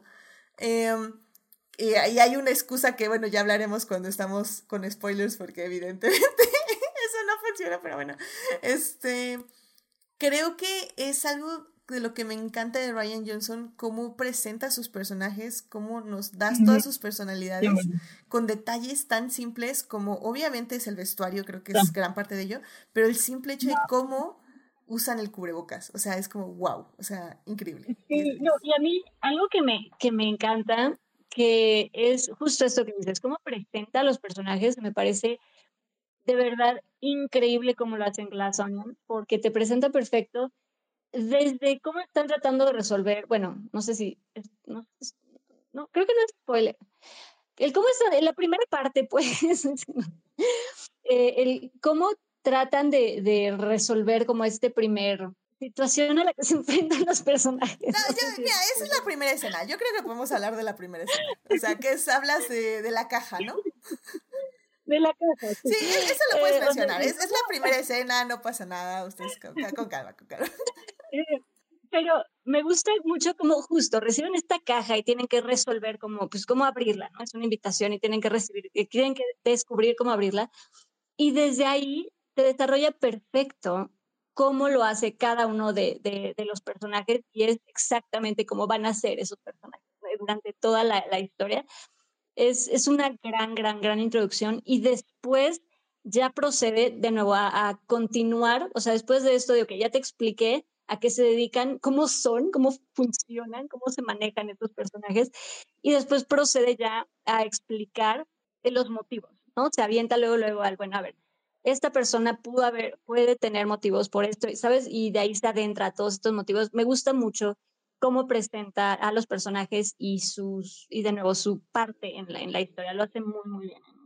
Sí, completamente de acuerdo. O sea, creo que si algo nos queda muy claro es que Ryan Johnson en este, en este navajaverso sabe cómo presentar personajes, pero sobre todo sabe cómo armar personajes. O sea, son eh, personajes que ya tienen cargados un contexto social tan fuerte detrás de ellos. O sea, definitivamente ves al personaje eh, de Birdie J y inmediatamente tienes referencias en tu imaginario de quién puede ser como ella o a qué personaje de la vida real se está refiriendo.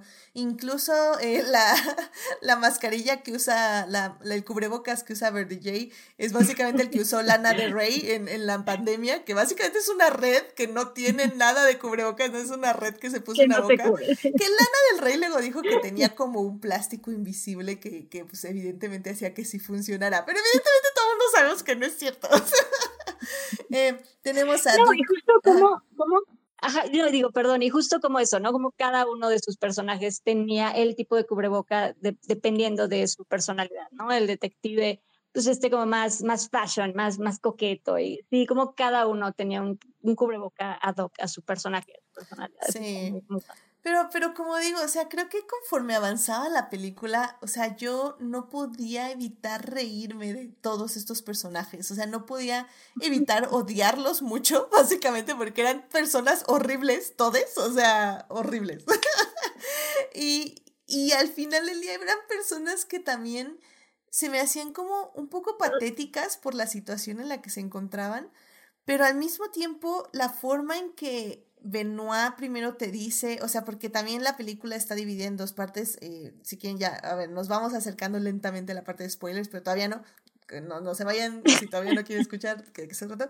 Pero bueno, eh, Ryan Johnson hace creo que lo mismo que hizo en Knives Out, que a la mitad de la película nos cambia el punto de vista narrativo y como que vemos la otra parte de la historia y hace lo mismo aquí en Glass Onion, lo cual también nos da otro punto de vista, pero creo que en esta ocasión, bueno, no, también en Knives Out, pero siento que en esta ocasión es aún más vuelta de tuerca que en Knives Out, porque en Glass Onion creo que sí te cambia 100% lo que está pasando porque te das cuenta de que sí hubo un asesinato. Pero pero bueno, o sea, al final del día creo que eso es lo padre de lo que hace Ryan Johnson, porque es como que llegas a un misterio que realmente no es un misterio porque no es algo que a él lo rete como detective, pero luego sí se convierte en un misterio y de repente ya todo es un complot súper loquísimo de lo que está pasando en esta isla. Entonces es como una cosa que siento yo que se maneja mucho mejor que Knives Out en el aspecto de que es una bola de nieve que va creciendo, creciendo, creciendo. No sé tú cómo sientas, Héctor, cómo fue creciendo, o si, si, es, si fue así o tienes como otra percepción de lo que fue ahora el misterio en Glass eh, ahora sí no tuve ni ninguna queja. O sea, sí, yo sé que algunos cuando hablamos del trabajo de Johnson le tiendo a criticar un poquito sus tramas, este, que a lo mejor no las cuida tanto como otros aspectos que tiene en, sus películas, o básicamente todos los demás aspectos. La trama es lo que se más que...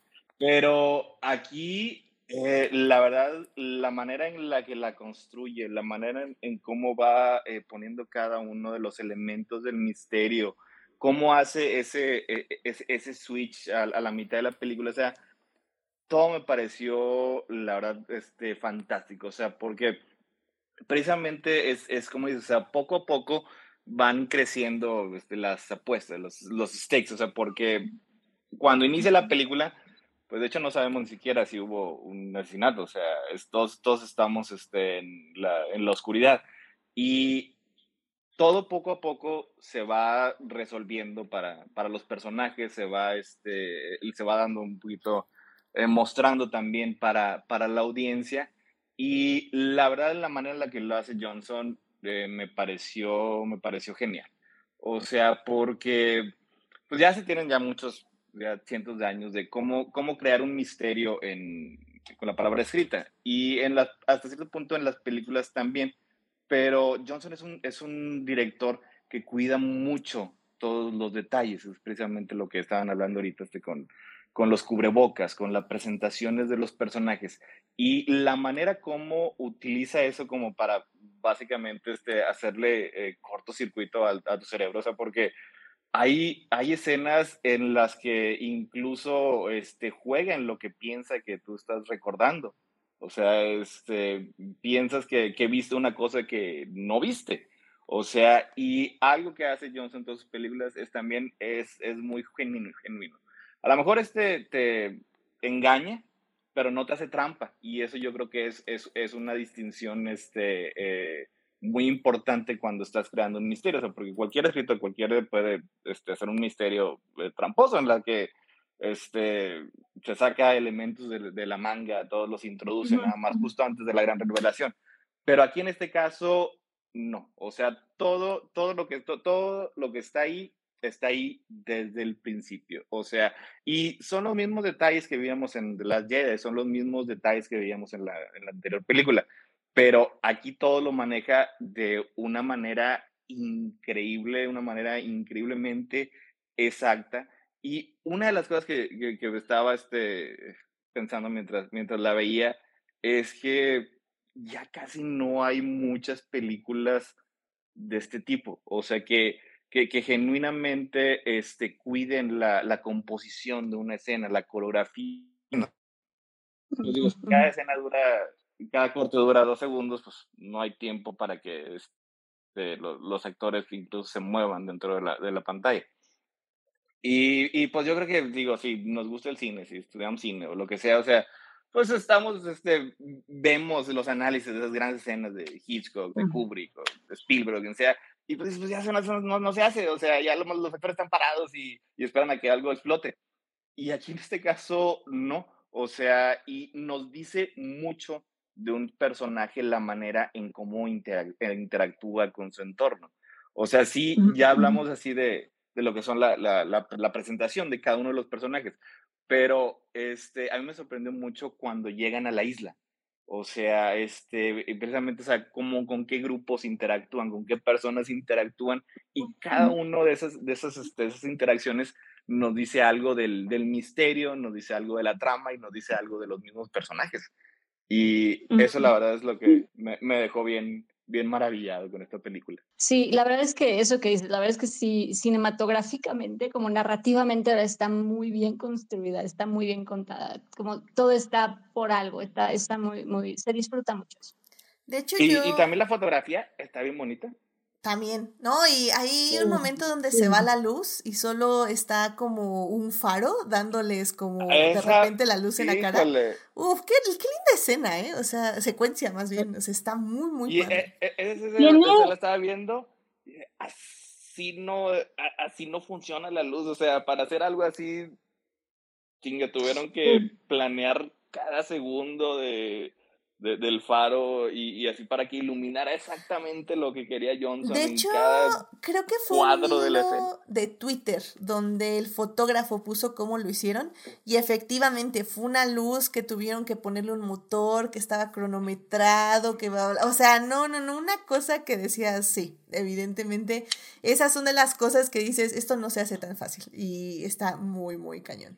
Eso se agradece, que cinematográficamente, te digo, todo está ahí por algo, como cinematográficamente, fotográficamente y narrativamente todo se une para contarte algo y para llevarte algo. Y está muy cuidado eso y se agradece porque además es una película que además te la pasas bien, ¿no? Entonces, no sé, la verdad es que sí, no sé, me, me gustó, la, la, verdad es que sí se disfruta mucho. No, y, Eso que decían del, del, humor, Ajá. a mí también me, me estaba, estaba, tuve la película risa y risa. O sea, este, los pequeños, igual volvemos a son los pequeños detalles, o sea, no nada más este, los diálogos. Hay una escena que también mencioné ahí en Crónicas, no sé si sea este, ya este, un poquito spoiler, pero eh, tienen, tienen un, flashback a, a, los noventas y que está vestido este, Miles, el protagonista, Edward Norton, como Tom Cruise en Magnolia. Me puse tanto eso. Me había dado cuenta, sí es cierto. Tiene, tiene, tiene un, yo creo que tiene un propósito, o sea, este, o sea, no, no nada más porque sí, pero yo lo vi me da tanta risa, o sea, tiene el, el, la, la, la, camiseta esa de, de, color vino, el chaleco y, y, la colita así en la parte de arriba de la cabeza, y dije, no, es que este güey es un poser. Exacto. no, y mira, o sea, y, creo que nada más así como para ya ir a parte de spoilers, nada más quiero recalcar. Em, lo que tú decías, Héctor, o sea, yo vi la película dos veces, o sea, la vi, eh, haz de cuenta, hagan de cuenta, como el lunes y luego la volví a ver como el, el miércoles después de haber visto Knives Out. O sea, vi como Glass Onion un día, Knives Out al otro día y otra vez Glass Onion al otro día. Y, y creo que lo que a mí me gustaría remarcar es eso, o sea que Ryan Johnson no te está engañando, o sea, todos los detalles, que si quieren ahorita ya me refiero a ellos con spoilers, pero hay un buen de detalles que no ves la primera vez porque evidentemente no piensas que sean importantes. Y ya hasta la segunda vez que lo ves y que ya sabes que, que tienes que buscar, están ahí. O sea, él no te está engañando, en ningún momento te está engañando, en ningún momento la cámara te está ocultando, porque también creo que es algo que luego hacen muchos eh, directores, de que, ok, te dicen, no, es que el arma la tenía, no sé, en la mano, pero en los cortes que vimos antes de que nos dieran esa como gran revelación, literalmente estábamos viendo la cara, los pies y el torso, y justamente la cámara nunca nos enseñó las manos, ¿no? Entonces, cuando ya te dan la revelación de que siempre estuvo en la mano la, la, el arma, y tú así como, ok, entonces, ¿por qué no la vi? O sea, no la vi porque no me la enseñaste, o sea, porque si yo hubiera estado ahí presencialmente, la hubiera visto inmediatamente, o sea, un arma no pasa así desapercibida, ¿no? Entonces, creo que eso es lo padre de Ryan Johnson, que sí da como, o sea, todo está ahí y todo es evidente, nada más que no nos dice porque nadie sabe todavía qué tenemos que buscar hasta que ya lo sabemos, que es lo que hace un detective, que ve todo, todo lo ve y luego junta las pistas y te da justamente el resultado. Sí, no, y, estoy totalmente de acuerdo que eso, esto se agradece muchísimo, que como bien mencionan, que justo está muy, muy bien construido el, misterio y como dices, ahí están las pistas y que si la vuelven a ver, ahí está todo. Y eso se agradece mucho porque justo como estás comentando, Edith, ¿cómo molesta cuando hacen, bueno, a mí por lo menos, justo como me gustan mucho este tipo de historias de misterio, molesta mucho cuando quieren salir con un, pues sí, con un giro de tuerca, pero que de verdad se sacan de la manga y que es, entre comillas, sorprendente porque no tenías por qué esperártelo. Ya sabes, como pues sí, no me lo iba a imaginar porque no tenía por qué imaginármelo, porque nunca me pusiste nada que me hiciera pensar que eso siquiera era una posibilidad, ¿sabes? Como estas eh, vueltas de tuerca, pues sí, un poco absurdas y ridículas. Y dices, pues sí, no, no me iba a esperar eso porque en ningún momento me lo, lo planteaste o lo armaste como para que creyéramos que eso podía suceder, ¿no? Entonces, sí, como dices, se agradece, porque a mí me molesta mucho que hagan eso, y se agradece que aquí ahí está todo. O sea, si, si como dices, si regresan, si la vuelven a saber, ahí están todas las pistas, y eso de verdad se agradece mucho. Es que, es, por ejemplo, es lo que, lo que hacía Agatha Christie en, en sus novelas, o sea, te daba mucha información, pero no sabías exactamente a qué prestarle atención. Ya te regresaba y decía, no, pues mira, aquí estaba así bien claramente, nada más que pues, en, en, ese momento, este, ¿no? Y visualmente es, eh, es, es, a lo mejor este, un poquito más científico, un poquito más difícil, o sea, como por ejemplo hay hay un video de, de YouTube que este, te, te, muestra acerca de cómo es este, la, la, percepción en que básicamente están un grupo de personas, creo que jugando con una pelota. Y en medio de las personas está un tipo con un traje de chango. Y no ves a ese tipo la primera vez. O sea, porque tú estás enfocado en la pelota, estás enfocado en todo, en, en otras partes de la vida, porque así es como Así es como funciona el cerebro, o sea, tenemos que estar este, constantemente filtrando información, si no explotamos. Y eso es lo que, lo que utiliza este, Johnson en estas películas. Te muestra todo, pero se enfoca en una parte en particular para que eso sea en el cuadro, en la escena, a lo que le prestes atención y no le prestes atención a lo que es eh, realmente parte del misterio. Y siempre está ahí nunca te lo, este, nunca te lo escondió, nunca nada. Simplemente este, supo cómo encuadrar la escena, supo también muy bien dónde cortar la escena y ya después, ya cuando este, te da un poquito más de contexto, te da un poco más de información, dices, no, todo estaba ahí desde el principio, nada más no lo vi. Ahora sí que es como un buen mago. Te, te dice, ve por acá, y, y, nada más para que no veas la otra mano. Pero la otra mano está haciendo lo que hace la otra mano, nada más que tú no te estás dando cuenta porque estás viendo al lado equivocado, comillas, comillas, ¿no? Por decirlo de alguna forma. Que por cierto, ahorita que hablan de esto, de, de justo de la de magia y de a dónde quieren que veas, me acordé ahorita de justamente un gran ejemplo de cómo no se hacen los misterios y las vueltas de tuerca, porque justo me acordé, bueno, en mi punto de vista, de nuevo, hay muy respetables diferentes opiniones, pero a mí, por ejemplo, en la de los ilusionistas, el final me molestó mucho justo por eso, porque me pareció un final sacadísimo de la manga. No sé si se acuerdan los ilusionistas, pero. Sí, la verdad es como mi guilty pleasure porque me gusta mucho esa película. No, no, y es que se disfruta mucho, o sea, tiene muchas cosas, pero el final a mí, y justo porque me molesta creo que más, porque le estaba disfrutando mucho y me gustan muchas partes de la película, pero el final te digo, es que se lo sacaron de la manga, por ningún soy lado.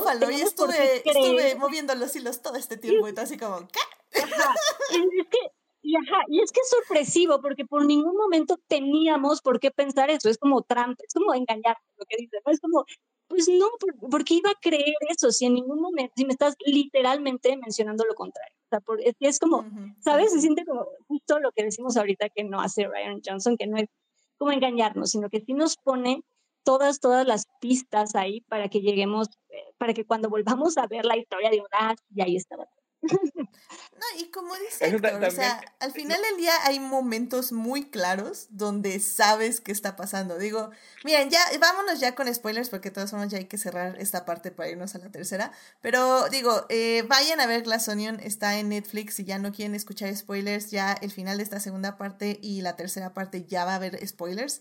Entonces, vayan a ver Glass Onion y regresan a seguir escuchando el podcast porque la verdad es una magnífica película. Diviértanse Está muy, muy divertida, pero bueno. Em, ya con spoilers, eh, por ejemplo, creo que es muy claro eh, desde un inicio que el personaje de Edward Norton es farsante. O sea, ya lo decía Héctor eh, desde como de que se parece el personaje de Tom Cruise de Magnolia.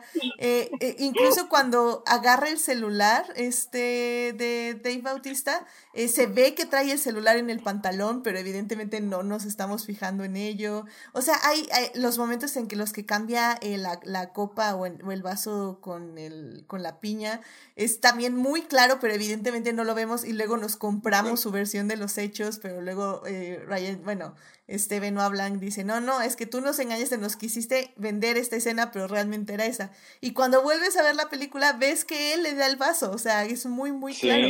Pero te engaña, porque justamente pone una escena. Porque no estás... Ajá. No estás, no, estás, viendo esa parte, o sea, no estás viendo... Y, y, luego hay, hay muchísimos más detalles, por ejemplo, en la misma arte que tiene en el Glass Onion Edward Norton, o bueno, el personaje de Edward Norton, que en este momento ¿Cómo se llama? Se llama Miles. Miles. Este Miles, todo el arte que tiene Miles, incluso hay pinturas que están al revés, porque él las compró nada más porque eran de artistas renombrados, pero ya que las veces las puso al revés, porque pues no le importan, realmente nada más quiere el arte para que digas, oh, tiene un arte de quién sabe qué. Eh, desde, desde creo que antes de, antes de que lo veamos, o sea, porque el muelle, o sea, el mueble ese de hielo, que cuando la marea está alta lo cubre, dices, pues, ¿qué chingo sirve? ¿cuál, es, cuál es el, punto de uno así? Es porque quiere que se, vea, este, así se tenga así una aparición así espectacular, pero digo, no sirve su propósito. El picho Shay. sí. Y justo eso es lo que mencionábamos, como desde el principio eh, nos presenta perfectamente a, a cada uno de los personajes y decía yo, digo, nada más como para eh, detallar un poco, justo el cómo están abriendo las, las cajas, esto que mencionas, que todos nos dan risa por lo ridículos que son, eh, ¿no? Eh, como em, el personaje de Kate, eh, de Kate Hudson, está Verdi, pues está nada más sigue tratando de seguir indicaciones para poder abrir la caja y cómo los otros dos están tratando realmente clavados, tratando de, de y llega y justo estamos en este momento de reírnos de, de, qué están haciendo, de estos ridículos, pues, y llega es, el personaje de, de Janelle y pues básicamente rompe la caja, ¿no? Y qué risa me da, no sé, te presenta muy bien a los personajes y desde el primer momento amamos al personaje de, de Janelle, eh, de Janelle Monet. Y no sé, lo hacen muy bien. Es una gran presentación de personajes. o sea, porque todos los, todos los demás este, eh, personajes son seguidores. O sea, eh, le pone ahí su laberinto Miles y ahí están como ratoncitos así, este, muy bien educaditos. Y ella es la única que dice, o sea, no le voy a seguir el juego este, a esta persona. Y no sabemos por qué. No sabemos nada, no sabemos absolutamente nada de ellos, no sabemos nada de su relación, solo sabemos que, pues para empezar, ella no le va a seguir el juego y ella es diferente a todos los demás. Por lo tanto, ella es nuestra protagonista. Exacto. Y, y, bueno, también en el chat, eh, Sofía dice que Kate Hudson fue su personaje favorita favorita, ajá, y que eh, dice, pues les dieron la vacuna potente cuando hablábamos de la pandemia. Ethan Hawke les dio la super vacuna. Ethan Hawke, que por cierto, él estaba grabando Moon Knight y Ryan Johnson le dijo, oye, ¿no quieres hacer un cambio en mi película? Y dijo, claro que sí. Entonces se fue de Egipto, que supongo que ahí estaban grabando, se fue a Grecia, en un día grabó y se regresó a seguir grabando Moon Knight, por eso tiene el cabellito largo y todo. Entonces está, me parece increíble. Pero justo eh, Sofía lo que menciona de la vacuna, creo que también es una parte que es evidentemente que sabemos que es falso. O sea, Miles nada más lo hizo como para que dijeran, ah, ya, él ya tiene la vacuna contra el COVID y nada más no la ha compartido con el mundo, ¿no? O sea, evidentemente si alguien tenía COVID de ahí, iban a valer, o sea, porque, porque ya vimos que evidentemente, eh, evidentemente eso era falso. Y creo que también lo que está padre es cuando Benoit Blanc te va diciendo como todas estas palabras que él pronuncia, que el personaje de Miles pronunciaba mal, y como todos esos detallitos que desde un inicio podíamos haber visto que era un falsante, pero pues como todo el mundo decía que era una gran, que era un genio súper inteligente, bla, pues como que como lo dábamos como por sentado, ¿no? Y creo que también la película habla un poco de eso, de, de las apariencias. Cualquier parecido con la realidad es accidental. Cualquier parecido con Elon Musk. No está, basada en, no, no está basada en personas vivas o muertas. Ya sé.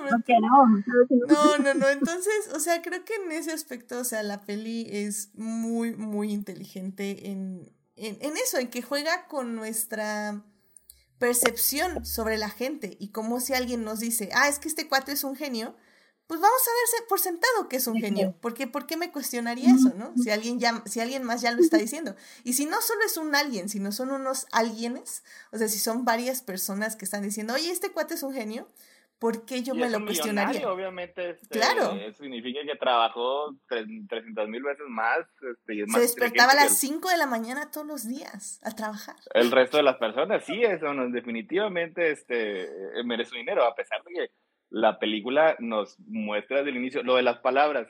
Eso yo para la tercera o cuatro yo ya chequeé en el diccionario, ¿por qué está diciendo estas cosas? O sea, o yo no sé lo que significan o, o, este güey no, no sabe, las, las, está usando mal, porque era así como que sí empezó a ser este muy marcado. Luego después lo de los flashbacks, lo de los flashbacks es, o sea, en el, en el más en los noventas tenía eso, luego después pasan uno a, mitad de los 2000 ya cuando tienen la, la, este, la su empresa, y está vestido con jeans y un cuello de tortuga negro. O sea, ella se creía Steve Jobs.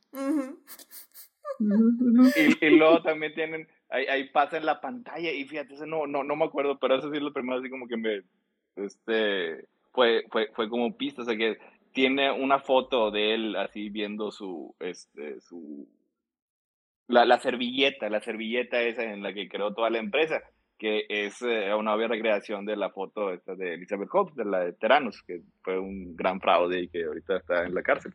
o sea, entonces, mm, sí, es cierto. Dice, entonces, este, lo que la película nos está queriendo decir es que este güey es un fraude, es un poser, tiene su guitarra que no sabe tocarla, tiene este, todas estas obras de arte, tiene la Mona Lisa, este, y desde que llega este eh, eh, Benoit Blanc a la isla, lo único que hace es desinflarle sus cosas. O sea, sí, no, no, nos mandaste este, una caja con este, acertijos para niños. Y así como, perdón.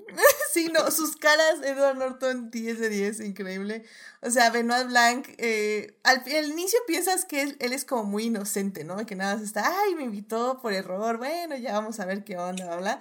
Y cuando le deshace el misterio como en dos patadas, o sea, cómo se enoja, no, no, no, no, increíble. Y luego ya ves que es con intención de, o sea, de, de realmente tirarle el circo. Entonces, ay, no, o sea, realmente qué divertido ver cómo Edward Norton eh, hace este personaje y cómo Benoit Blanc y bueno, el personaje de Janelle, que bueno, al inicio es Andy y luego es Helen, pero bueno, siempre fue Helen, pues básicamente le están deshaciendo su círculo, ¿no? Pero bueno, bien, vámonos ya a la tercera parte y justamente va perfecto para ya hablar de los temas de Ryan Johnson que involucra a nuestra protagonista de esta película. Así que... Nada más así como para, para cerrar rapidísimo, nada más para comentar antes de, de, de pasarnos a la tercera parte rapidísimo. Eh, algo que quiero como también mencionar, que a mí me, encantó, digo, dentro de todo esto que, que, se menciona, obviamente, pero a mí también algo que ahorita que estaban mencionando todo esto de las actuaciones de Edward Norton y de em, justo todos los detalles que hay, em, algo que a mí me encantó es de verdad la, la construcción de escenas que, que, que tiene en, en la película, todo este momento donde están empezando a a revelar el misterio y está el, la Mona Lisa y tenemos este sonido que va cortando, eh, que está protegiendo a la Mona Lisa, acercando y está la, el manejo de tensión en esa escena es de verdad 10 de 10, si es referencia y clase en cómo manejar la tensión porque no estaba sucediendo nada todavía y sientes perfectamente la tensión y no sé, creo que esa escena a mí me encantó. Y otra escena, nada más así como para de nuevo mencionarla, eh, creo que nunca, bueno, hace mucho que no me pasaba, o, tengo un par de escenas, pero esta definitivamente entra en mi lista. Me encantó la escena en donde está em, el personaje de, de Janelle Monet tiene que estar quieta porque está pretendiendo estar muerta y venimos de que antes nos, nos explican y tenemos todo este antecedente de que hay una esta salsa que va a usar, es súper, súper, súper picante. y, como la gota va que estaba, estaba como, no, no, no, no. y nunca había, hace mucho que no sentía eso y se agradece, se agradece esa emoción, esa tensión, porque está muy bien hecha, porque sientes perfectamente la, la salsa que va a estar en su nariz y que no va a poder contenerse, no va a poder no moverse y está muy bien hecho. Me, me gustó mucho, está muy es una buena escena. E, e, esa parte también me gustó mucho, o sea, porque ya nos había introducido la salsa picosa de Jeremy Renner. Esperamos que se esté recuperando de lo que sea que le pasó. Este, y luego pues cuando, em, cuando empiezan este, a dar la, la verdad, a recontextualizar la escena, una de las cosas que yo me quedé, pero pues entonces este, pues, lo vimos llorar, o sea, o sea, entonces significa que es excelente actor que puede este, llorar con nada más así de, de la nada. O sea, sí me había quedado así como que el huequito que no pensé que necesariamente que lo tendrían que explicar y, y sí lo explican. Ahí con, con la, la salsa de Jeremy Renner, que es la nueva pistola de Checo. es increíble. O sea, aparte cómo se la pone así en los ojos Benoit y es como, ¡a la friga, no manches, me pasa! ¡Grave error, grave error! Sí, sí, te la vas viendo hasta que llegue ese momento y sí, no sé, está muy bien construido, está muy bien hecha esa escena. Y, y, es que, o sea, primero cuando la ves, este, pues piensas que es, es una escena bien trágica. Este, acá, la acaban de matar, este, está llorando Benoit Blanc, que ahí sí, yo nunca me creí que estuviera muerta. Digo, porque, digo, yo si, si conozco a Ryan Johnson, no va a matar a su protagonista femenina. Digo, si no ya me, me decepcionaría mucho pero sí quería saber por qué. Pero bueno, este, originalmente pues sí era así toda, este, toda dramática. Y entonces vemos que las circunstancias de lo que está ocurriendo ahí pues son bastante graciosas. O sea, ya la, la pobre muchacha está continuando la respiración y este güey está a punto de, de estornudar. es muy bueno, es muy bueno. No, no, no. Ay, y así hay como 20 escenas también. Pero bueno, vámonos ya a la tercera parte. Ya sé. Pero bueno, vámonos a la tercera parte para ya empezar a cerrar este programa con los temas de Ryan Johnson en Knives Out y Glass Onion. Y vamos a nuestra tercera nueva cortinilla. Vámonos para allá. So don't hold back for anyone. The farther you go, the prouder I'll be. Muy bien, es nuestra tercera cortinilla. Eh, es como decía yo, otra, em, otra frase motivacional. es este, es básicamente el final de Turning Red, esta película que me encantó y no les voy a decir en qué lugar está de mi top 10 porque está muy arriba. Porque ya saldrá, ya vendrá en un momento, espérenlo. espérenlo. espérenlo, Dice que está en primero. Dice que está en primero. no lo sé, no lo sé. Ya lo verán eh, algún día cuando lo haga y salga a publicar. Pero algún día sabrán. Algún día lo sabrán.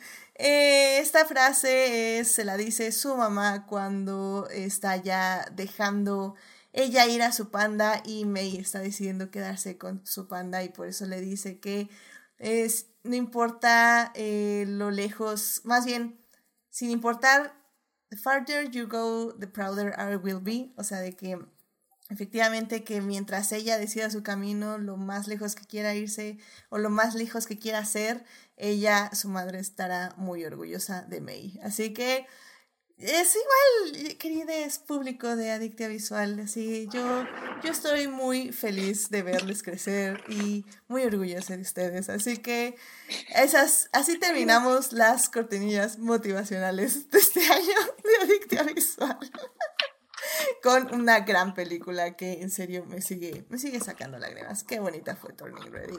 Y me da una lástima que le esté ganando Pinocho, sinceramente. Soy Team Hate Pinocho, así que...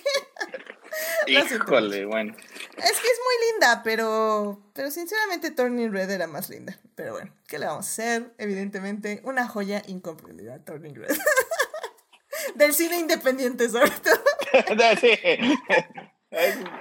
un, un, estudio que no le dio el suficiente publicidad y el suficiente apoyo. Exactamente, exactamente. Pero bueno, pues bueno, estamos hablando justamente de Glass Onion. En la primera parte hablamos de Knives Out, en la segunda parte hablamos ya de Glass Onion, de la producción sin spoilers y al final un poquito ya con spoilers.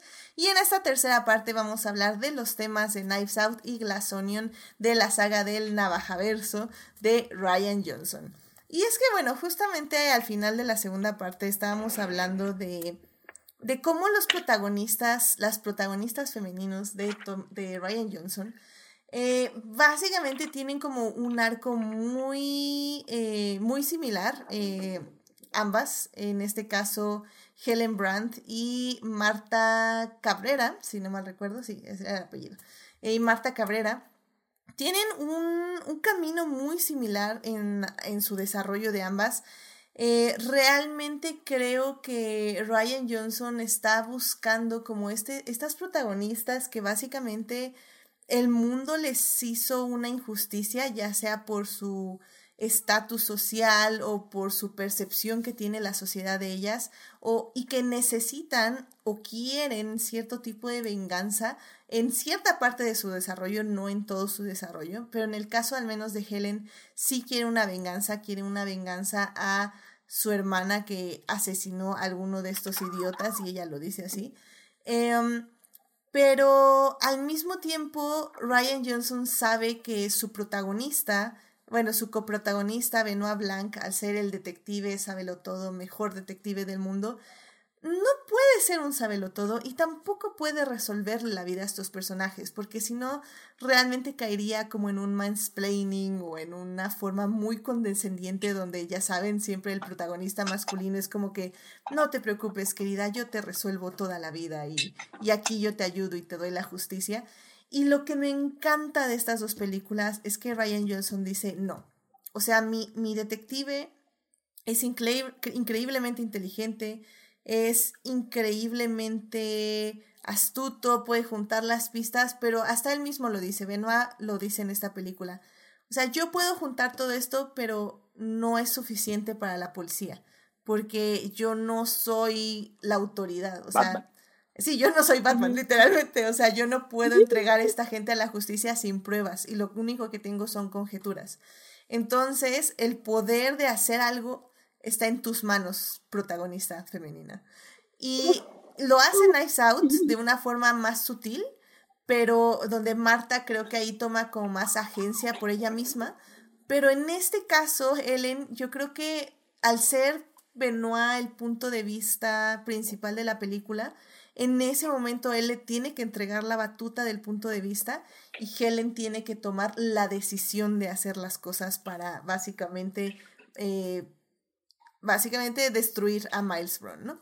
Entonces, o sea, creo que en ese aspecto Ryan Johnson nos está mostrando una, cómo escribir personajes en general, Pero también yo resaltaría eso, crear personajes femeninos, porque igual que Knives Out, Glass Onion también tiene diversos personajes femeninos, incluso el personaje que yo diría, entre comillas, es más polémico, que es la chica que es novia de Duke Cody, que es este Twitcher súper misógino, horrible.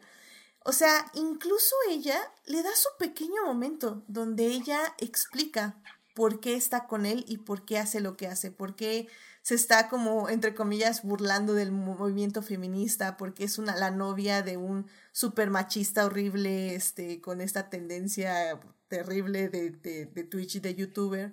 O sea, ella incluso ahí lo explica y dice, pues es que yo me quiero hacer de un hombre, yo quiero, este, pues básicamente que él me, me dé un público, pues para yo crear mis propias cosas, ¿no? Y podemos estar de acuerdo, podemos no estar de acuerdo con sus métodos, pero bueno, sabemos que ella es lo que quiere, o sea, no es un ser que nada más está ahí porque es la novia del tipo fuerte y popular, o sea, machista sino porque realmente tiene un objetivo en esta vida y es la manera en que ella lo quiere cumplir. Entonces, como digo, podemos estar o no estar de acuerdo, pero Ryan Johnson le da ese momento para explicarse, para exponer su contexto y para exponer por qué está haciendo lo que está haciendo. Y creo que en ese aspecto me encanta, o sea, me encanta lo que él hace con sus personajes femeninos. Eh, con todos los personajes femeninos, pero sobre todo me encanta lo que hace con sus protagonistas, donde ellas deciden su destino. Y pues en este aspecto, Daphne, o sea, no sé si quieras completar algo de esa tendencia que estamos viendo de Ryan Johnson en el Navajaverso. Yo estoy completamente de acuerdo porque además digo, con este personaje que, que, mencionas, porque además hasta ella, como dices, decide perfectamente lo que quiere hacer e incluso con quién quiere estar, porque vemos que también pues, está con, ¿sabes? Con, entonces me gusta mucho eso, que le da la libertad en todo sentido al personaje como dice, si nos gusta o no nos gusta, si estamos de acuerdo con todo, que esté con este, con este hombre, eh, como dices, misógino y que es así, pero eh, le da libertad, porque tampoco la vemos eh, literalmente, no la vemos comprometida o amarrada completamente a este, a este hombre, ¿no? Como, como realmente, em, de alguna manera sí sometida a este hombre, sino sí la vemos como decidiendo, y si quiero estar con él, bueno, estoy con él, y si no, pues no estoy con él, ¿sabes? Como sí le da eh, su libertad de, en todos los sentidos y eso está, eh, me gusta, me gusta mucho que lo haga en Johnson hasta con estos personajes como más, como dices, más intensos o más controversiales. Incluso ahí le da su libertad a la, al, personaje femenino y eso se agradece mucho. Y todo, o sea, realmente todas eh, lo, lo, tienen, todos los personajes femeninos que crea tienen esa libertad de decisión. Y sí, ahorita que, que mencionaste este momento en donde eh, le dice al personaje femenino protagonista, ¿sabes qué? Está en tus manos, tú decides, veías algo, es muy bueno, es, gran, es un gran momento y obviamente esto va a llevar ya al, y al desenlace. Y es un gran momento porque además, lo que dices, ella desde un inicio va decidiendo básicamente todo lo que pasa en la historia, lo, lo va como armando y lo van tejiendo entre entre el detective y ella, ¿sabes? O sea, entonces es, es como dices, no es que él lo sepa todo, es también colaboración y eso está muy padre, que también se siente esa parte de colaboración en las dos, porque también eso lo tenemos en, Knives Out, donde hay esta, esta parte de plática y de colaboración y de entendimiento, y me gusta mucho que, que sea con personajes femeninos, 100%.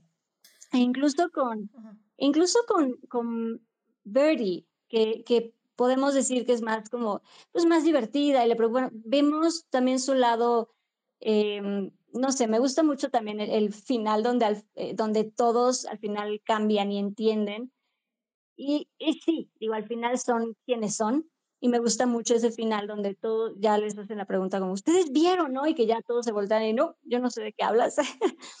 no sé, como que a todos les da su momento de, de, decisión y me gusta mucho. La verdad es que sí, se, se agradece.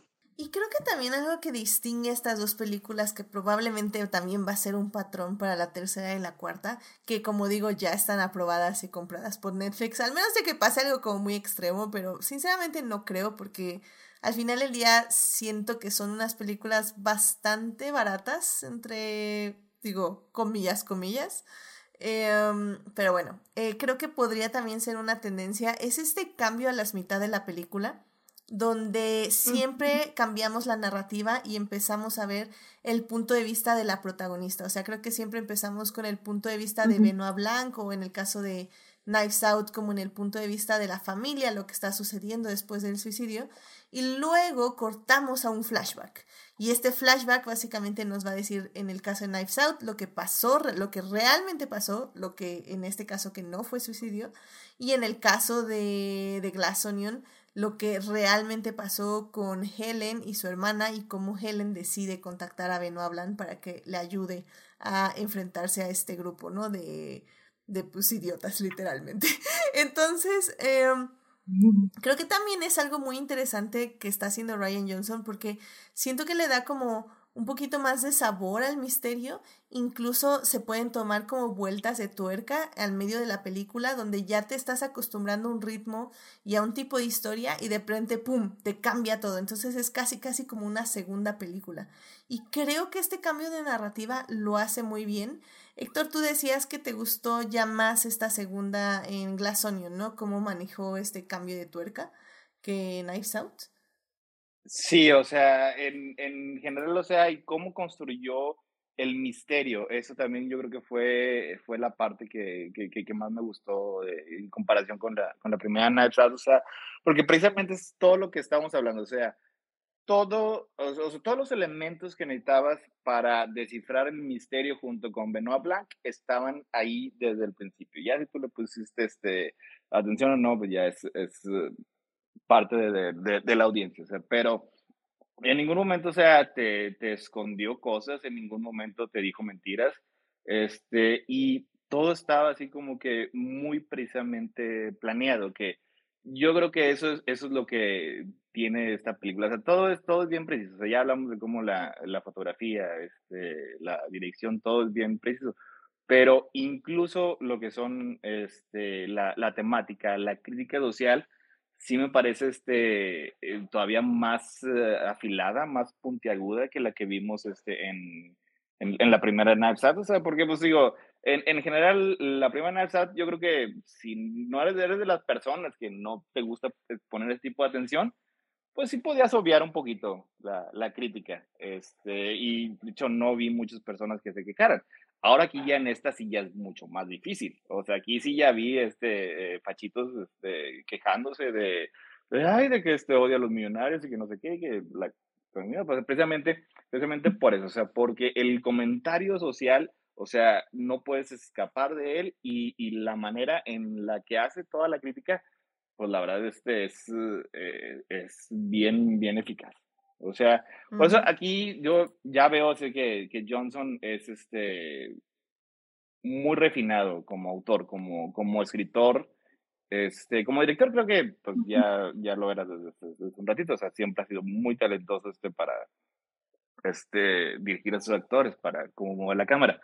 Pero ya también, ya, ya como autor, ya manejar el subtexto, ya manejar el texto, ya tiene un, ya como que un, completo, o sea, control, o sea, de, de, sus habilidades.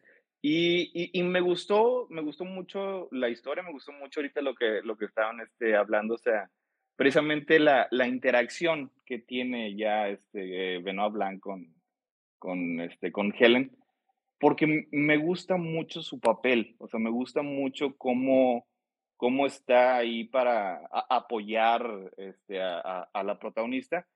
Y e, es algo que, que se me hace que juega muy bien con todo eso, o sea, porque nos presenta a Benoit Blanc, o sea, sí lo vemos un poco este, deprimido por la, este, la, la pandemia al inicio, pero pues está relativamente contento, está, tiene ahí Hugh, Hugh Grant como su esposo, así que pues deben de estar bien. Este, pero en general, o sea, eh, Benoit Blanc es la leyenda, es la, la leyenda de Benoit Blanc, es este personaje eh, masculino, fantástico. Y luego después, el papel que tiene en la película es precisamente de apoyo. Y como dijo este Edith, eh, él no resuelve este, realmente la situación, tal vez resuelve el caso, pero está, está muy consciente de sus limitaciones. Este, uno podría decir que básicamente dice que no se puede, no sé, enfrentar a la primera orden con un cable de luz. Pero le da las armas a su protagonista femenino para que, este, para que pueda por ella misma este, salir de la situación, que ya es un tema para él. O sea, ya es un tema para él, este, porque sí, ya lo vimos en Knives Out y no, no lo, no, se mencionó mucho aquí, pero yo lo vi muy notorio, exactamente la misma historia que vimos en The Last Jedi. Incluso yo diría que también, o sea, en The Last Jedi, la crítica al sistema, a los ricos, al capitalismo, también está ahí, que fue una de las tramas que menos les gustó a, a las personas, así, en englobar. Pero también es un tema que vimos en The Last Jedi. Entonces, sí, sí, definitivamente veo esos ambos. En Canto Bright, que fue The Last Jedi. Ahí, ahí sí nada más, o sea, vemos en, en, ese tipo de cosas que a mí ya me parecía mucho más maduro. A mí me gusta mucho la parte de Canto Bright. Entiendo el, el, la, el, el propósito temático que tiene la película pero también entiendo este, eh, como crítica que se siente un poco apartada de la película. Y aquí todo, o sea, cada elemento, todo sirve para múltiples propósitos, o sea, ya sea para avanzar los personajes, ya sea para avanzar la trama, avanzar la historia o decirnos algo de algo. Eso es, es decir, el, refinamiento que tiene esta película es el que a lo mejor no había visto yo en, Johnson en, en sus anteriores trabajos. Sí, creo que ya se siente muy cómodo. Y de hecho él mismo lo dice, o sea, dice, si, si yo ya no, o sea, estas películas las hago para divertirme. Si yo ya no veo que nos estamos retando, que, que nos estamos divirtiendo, yo ya no le puedo proponer otra película a Daniel Craig, porque estas películas en esencia tienen que retarnos. Y él vio como un reto también cambiar todo el escenario, estar en Grecia, ya no estar, ahora sí que tener todos estos outfits, tener todo este espacio para jugar con las luces, con los, este, ahora sí que en este caso con el arte.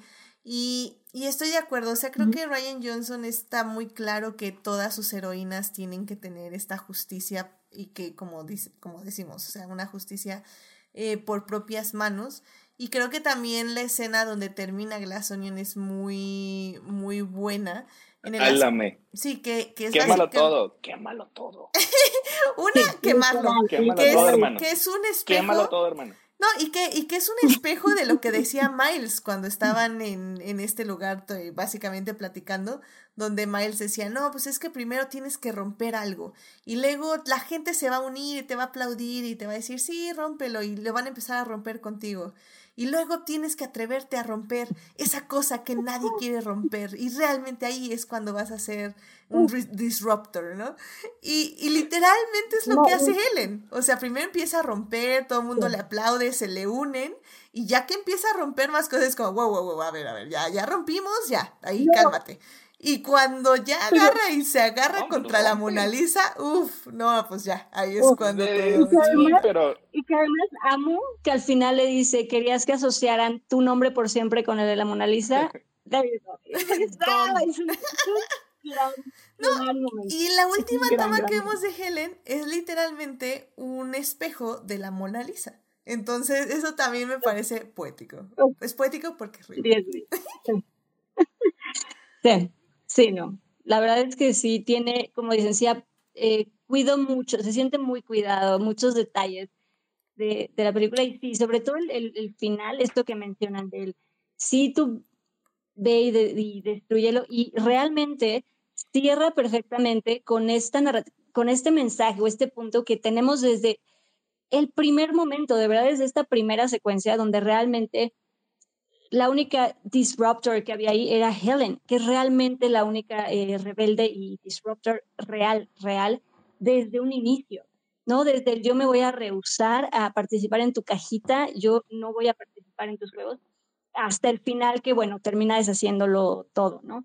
Y es, es un gran, no sé, me gusta mucho cómo lleva y cierra muy bien con, con ese personaje. Y cómo tenía el, el pedacito de Clear, el que siempre lo tuvo guardado, que también pues tenemos que tenía que ser este importante y, y cómo se lo se lo entrega a Helen dije, es también otra este, gran manera de, de crear anticipación, o sea, porque va a estallar en llamas. Sí, de verdad la tensión y, y como dices, la anticipación es, están muy, muy, muy bien construidas, muy bien construidas. Y sí, y te digo, y el contraste de nuevo de este, esta actitud de, disruptor con, con los otros que realmente solo estaban siguiendo, solo estaban obedeciendo, solo estaban eh, following, literalmente, ¿no? Entonces es, es, no sé, está muy bien, creo que está muy bien armado todo. Ah, y te digo, hasta ese último momento final, donde ellos ya se voltean contra más y le dicen, no, yo no sé de qué hablas, yo no vi nada. Es que todos los demás siempre habían sido seguidores y, y continuaron siendo seguidores. Lo que pasa es que estaban siguiendo a un fake, a un phony. Y luego pues, cuando se le aparece a la, la verdadera, la verdadera, este, la verdadera disruptora, pues este, la, la, realidad por consenso se vuelca a favor, en contra de Miles. Efectivamente, y creo que si lo ponemos en contraste con Knives Out, efectivamente en Knives Out el proveedor eh, va voluntariamente desconectando a cada uno de sus hijos y sus nietos y sus hijas y, y sus nietas, eh, les va desconectando poco a poco de esa fortuna para dejarles libres de hacer algo por sí mismos, ¿no? Y creo que en el asunto aquí es literalmente lo mismo, pero lo contrario al mismo tiempo, porque es un poser que está literalmente alimentando a sus seguidores, dándoles dinero, dándoles todo lo que quieran, para mantenerles felices y mantenerles a su lado sin que se puedan desarrollar libremente. Entonces, creo que, o sea, como ya decimos, Ryan Johnson tiene muy claros sus temas, sus temas aquí son las personas ricas, que básicamente son parásitos de esta sociedad, y eh, básicamente está destruyéndoles uno a uno, une une. Entonces, 10 de 10, excelente servicio, Ryan Johnson. Y, nada más como para de nuevo volver a mencionar así, también algo que, que ya habíamos medio comentado, pero que eh, sí se agradecen mucho de estas películas, es lo que comentamos hace un momento, que se siente un gran balance de personajes, tanto femeninos como masculinos, que se agradece muchísimo, y sobre todo en estas películas donde hay eh, varios protagonistas de alguna manera, varios personajes como centrales, se agradece mucho que no solo sean, eh, pues no sé, hombres y un par de mujeres, o que sean todas mujeres, ¿no? se, agradece mucho que haya un gran balance de, de, todo tipo de género y está, eso se agradece mucho. Sí, este que, eh, se me hace este, una, una fórmula este, que, que sí pueden explotar, o sea, sí puede seguir explotando, o sea, porque sigue habiendo más maneras de criticar a los ricos, sigue habiendo más maneras de criticar este, al capitalismo y visualmente, estéticamente, eh, todavía hay muchos lugares que tiene todo el mundo para ir, tiene muchas este, locaciones. O sea, si vamos con Agatha Christie, o sea, podemos ir a, a, barcos, podemos ir este, a lugares así eh, pues, exóticos, por así decirlo. Bueno, a lo mejor eso ya no se dice ahorita, pero, o sea, a lugares a lo mejor no tan comunes este, que, que vemos en la película. Y digo, como se dijo ahorita, o sea, este, Daniel Craig se, se la está pasando bien y, y, como vimos este, en las últimas dos James Bond, si Daniel Craig está pasándosela miserablemente, nosotros también nos la pasamos miserablemente, así que que sigue Sí, estoy de acuerdo. sigue para, también, para también así este, nosotros seguimos divirtiendo. Ah, y, y también ahorita lo de, lo, lo de Whiskey, el, el personaje que es la novia de este, eh, de, Duke. De todos ellos, o sea, yo creo que es la única que realmente sí es más cebolla. O sea, porque todos los demás sí traen la, la cebolla, pero pues la cebolla, todos son cebollas de cristal, o sea, no hay realmente nada más abajo de su superficie. Pero ella, o sea, sí, genuinamente no es exactamente como nos la presentamos, nos la presentaron originalmente. O sea, ya dijeron ahorita, ella sí tenía un propósito, sí tenía este, una meta. Mientras que todos los demás, pues, lo que veíamos era lo que obteníamos. Efectivamente, efectivamente. Pues, o sea, pues, vemos con quién está, o sea, sí, como que tenía muy claro lo que quería. Sí, estoy. Y sí es un poquito de, de, prestigitación, o sea, porque pues sí, la vemos y, y pues, no, pues a lo mejor este no es una persona, no sé, a lo mejor muy, muy inteligente o muy estudiada, o sea, y cuando se tiene una verdadera conversación con ella, pues se nota que, no, que, que eso no es cierto, que eso es nada más, este, es, es, la, es una impresión errónea. O sea, la manera en cómo habla, cómo se expresa, se expresa mejor que todos los demás. Y tiene más clara su vida que todos los demás, porque todos los demás están así como, no, es que Miles me va a obligar a esto y ya voy a perder eso. O sea, toda su vida de, de las demás personas es como incierta a los caprichos de Miles y ella es la única, es como, a ver, yo quiero esto y para lograrlo necesito que él tenga, bueno, mi, mi pareja tenga éxito, entonces, ¿qué voy a hacer para lograrlo? Voy a hacer esto y esto, o sea, realmente está como muy enfocada en lo que quiere. Y bueno, pues este, ya para ir cerrando, em, eh, igual nada más el, el, internet ya sabe qué quiere de su siguiente Knives Out o de su eh, navaja verso. Eh, estaban la otra vez proponiendo, no me acuerdo si en Tumblr o en TikTok, no me acuerdo dónde, pero bueno, estaban proponiendo que sea justamente en un barco pero que sea como uno de, de que va este Benoit Blanco, su esposo, que le dice que no va a resolver ningún misterio, que son vacaciones, pero evidentemente tiene que resolver un misterio mientras se lo tiene que ocultar a su esposo. Entonces, es, slapstick increíble. no sé por qué, o sea, la mente va a un barco, o sea, tiene que ser un barco. Sí, creo que sí también, que mucha gente dice que tiene que ser un barco. Por eso cuando dijiste me acordé de esa teoría. Yo algo que vi que también están proponiendo mucho es que la nueva sea con los mopeds. Ah, sí, también lo he visto. No estaría, mal, no estaría nada mal. La verdad sí, yo también estoy de acuerdo. Es que aparte Daniel Craig hablando así con mopeds, tiene 10, excelente. Sí, sería bien. Sí, sí, sí, sí, sí, pero bueno, eh, Dafne, una conclusión de Glass Onion que le quieras dar al público. Una conclusión, pues eh, bueno, ya obviamente todo esto que hemos comentado, pero eh, vean, o sea, la verdad, si alguien no la ha visto, eh, denle oportunidad, de verdad se la pasan muy bien.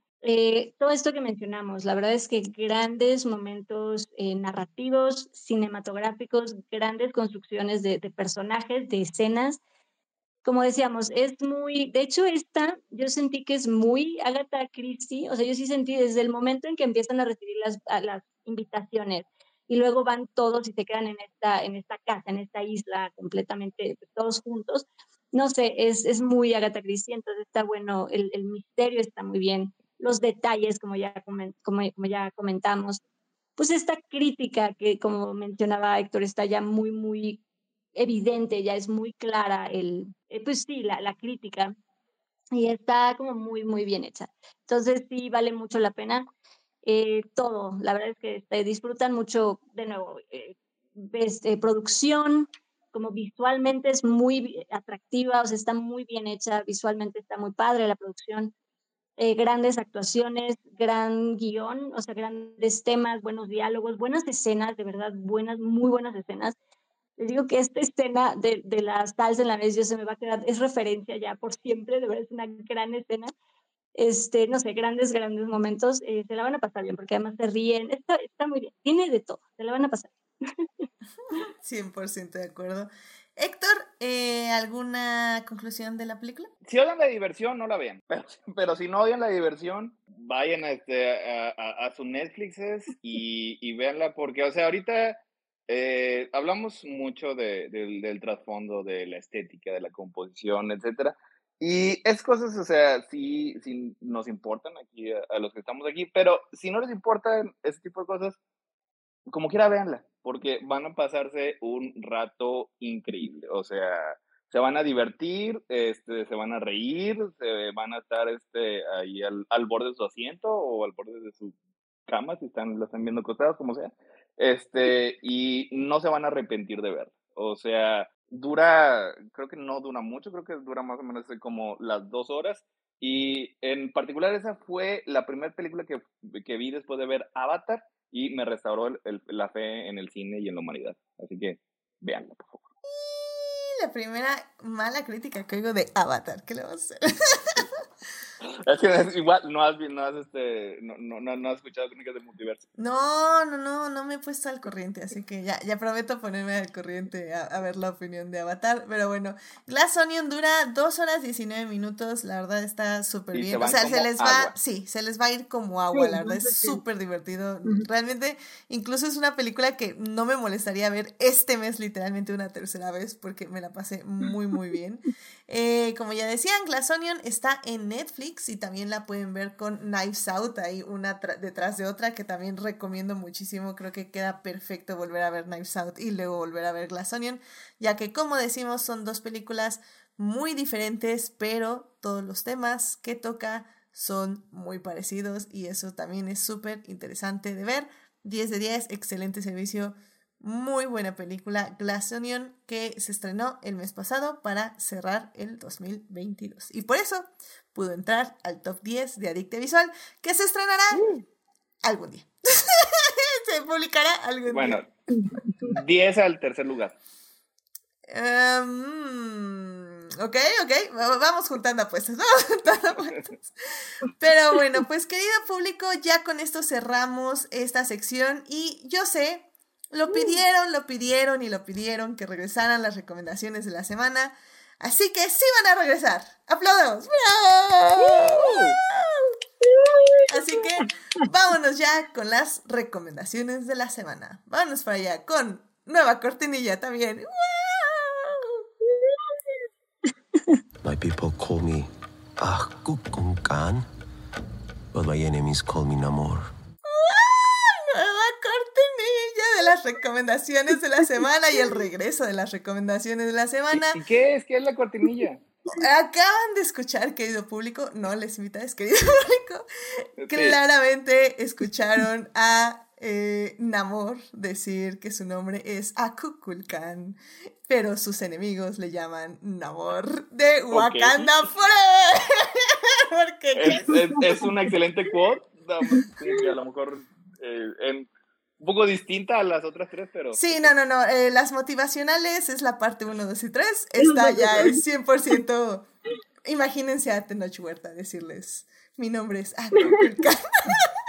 But my enemies call me Namor. ¡Oh my god!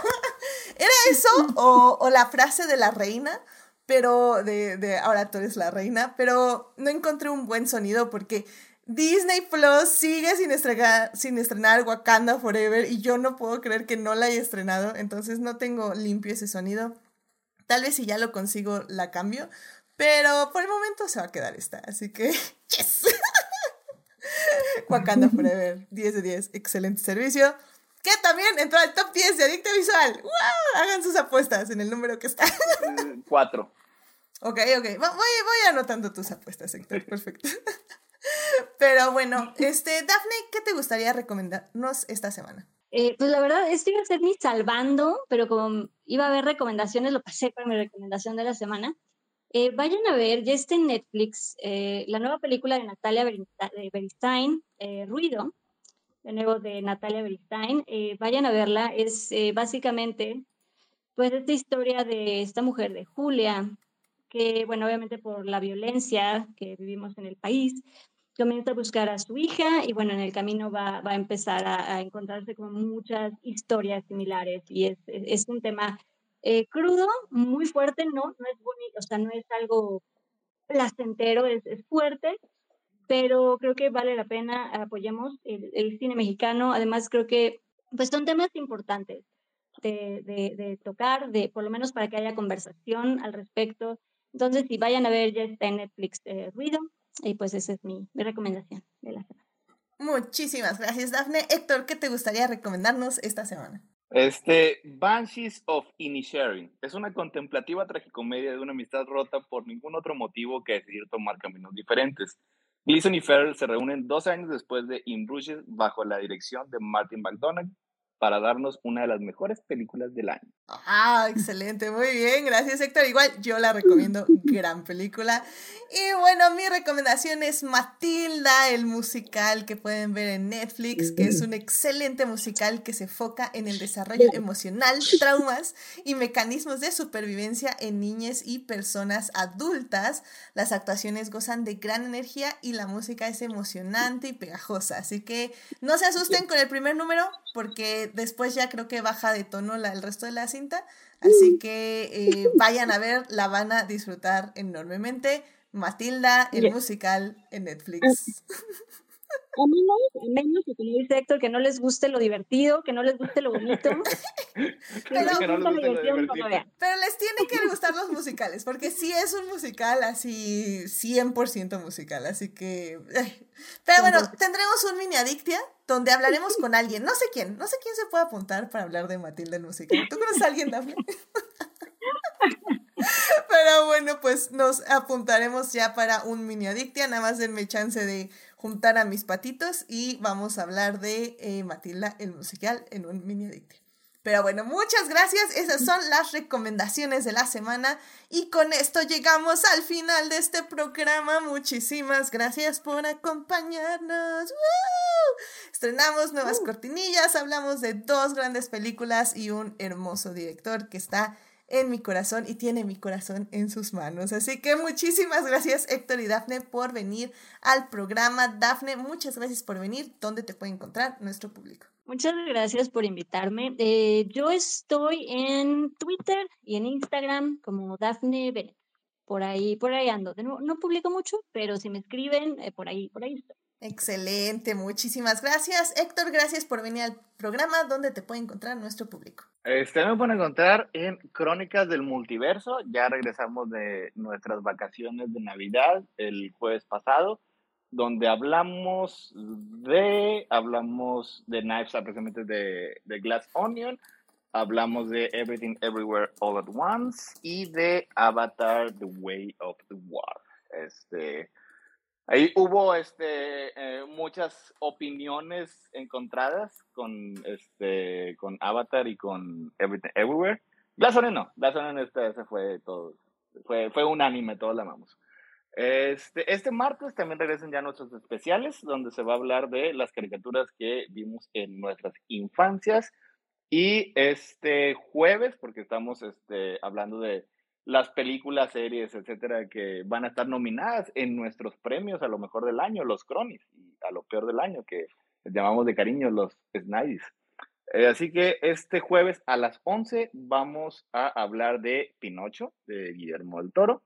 Vamos este, a hablar de El gato con botas, el último deseo, que este, al parecer este, eh, sorprendió a, a, muchas personas. Y de... Es, ¿A ver qué? ¿Todo el mundo? No, todo el mundo, o sea, me está súper mega recomendando el gato con botas. O sea, ya, o sea, necesito verla ya, porque es, es como un misterio para mí. O sea.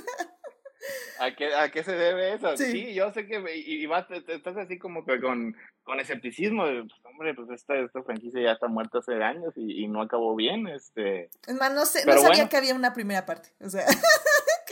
Había una primera parte y pues sí, obviamente venía este de, de Shrek, pero este, pues no sé, al parecer este es una excelente animación llena de corazón, este que eh, te llena de alegría de vivir.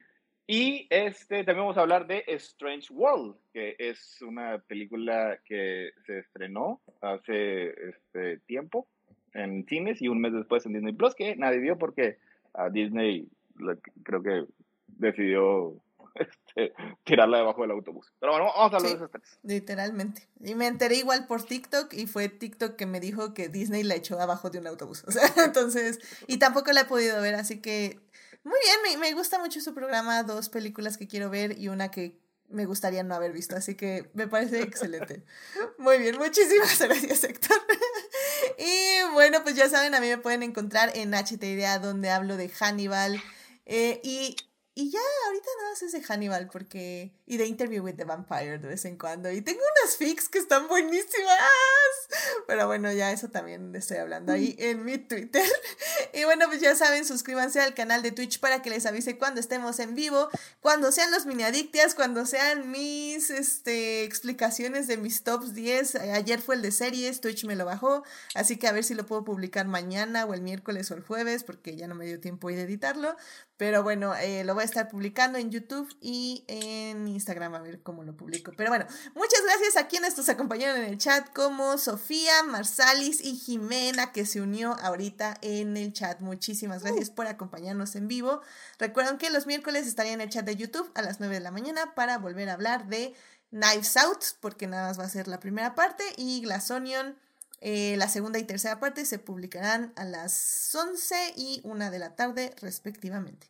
También muchas gracias a quienes nos oyen durante la semana en Overcast, Spotify, Acast o su reproductor favorito, ya que, bueno, este programa estará disponible ahí a partir del miércoles en la mañana. Saludos a Dimelsa, Jessica, Joyce, Julián, Julio, Marcela, Monólogo Random, Luis, Pamela, Sebastián, Taco de Lechuga, Uriel y Vane, quienes son parte del Team Diferidos.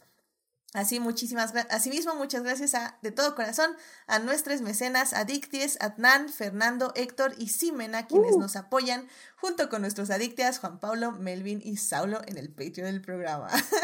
Así que bueno, muchísimas gracias por apoyarnos por ahí.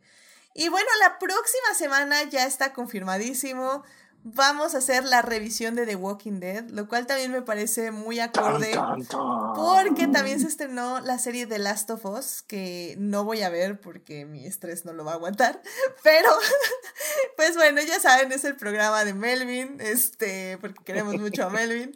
Vamos a hablar de Walking Dead, de dónde la dejamos de ver, de qué pasó después de que la dejamos de ver, cómo terminó, pero realmente no terminó. 128 temporadas. Sí, va a ser igual que Supernatural. O sea, voy a hablar hasta donde me quedé y Melvin va a hablar del resto. Así que, bueno, pues acompáñenos para hablar de esta gran serie que terminó, pero realmente no terminó. Así que también es como una extraña cosa ahí. Pero bueno. Es como un zombie. Está muerto, pero sigue vivo. Exacto, exacto, exacto. Entonces, pero bueno, ¿qué le vamos a hacer? Pero bueno, pues muchísimas gracias por acompañarnos. Que tengan una linda semana y pues síganse cuidando mucho. Muy buenas noches. Gracias, Héctor. Gracias, Dafne. Cuídense mucho. Nos estamos escuchando. Bye, bye. Bye, bye.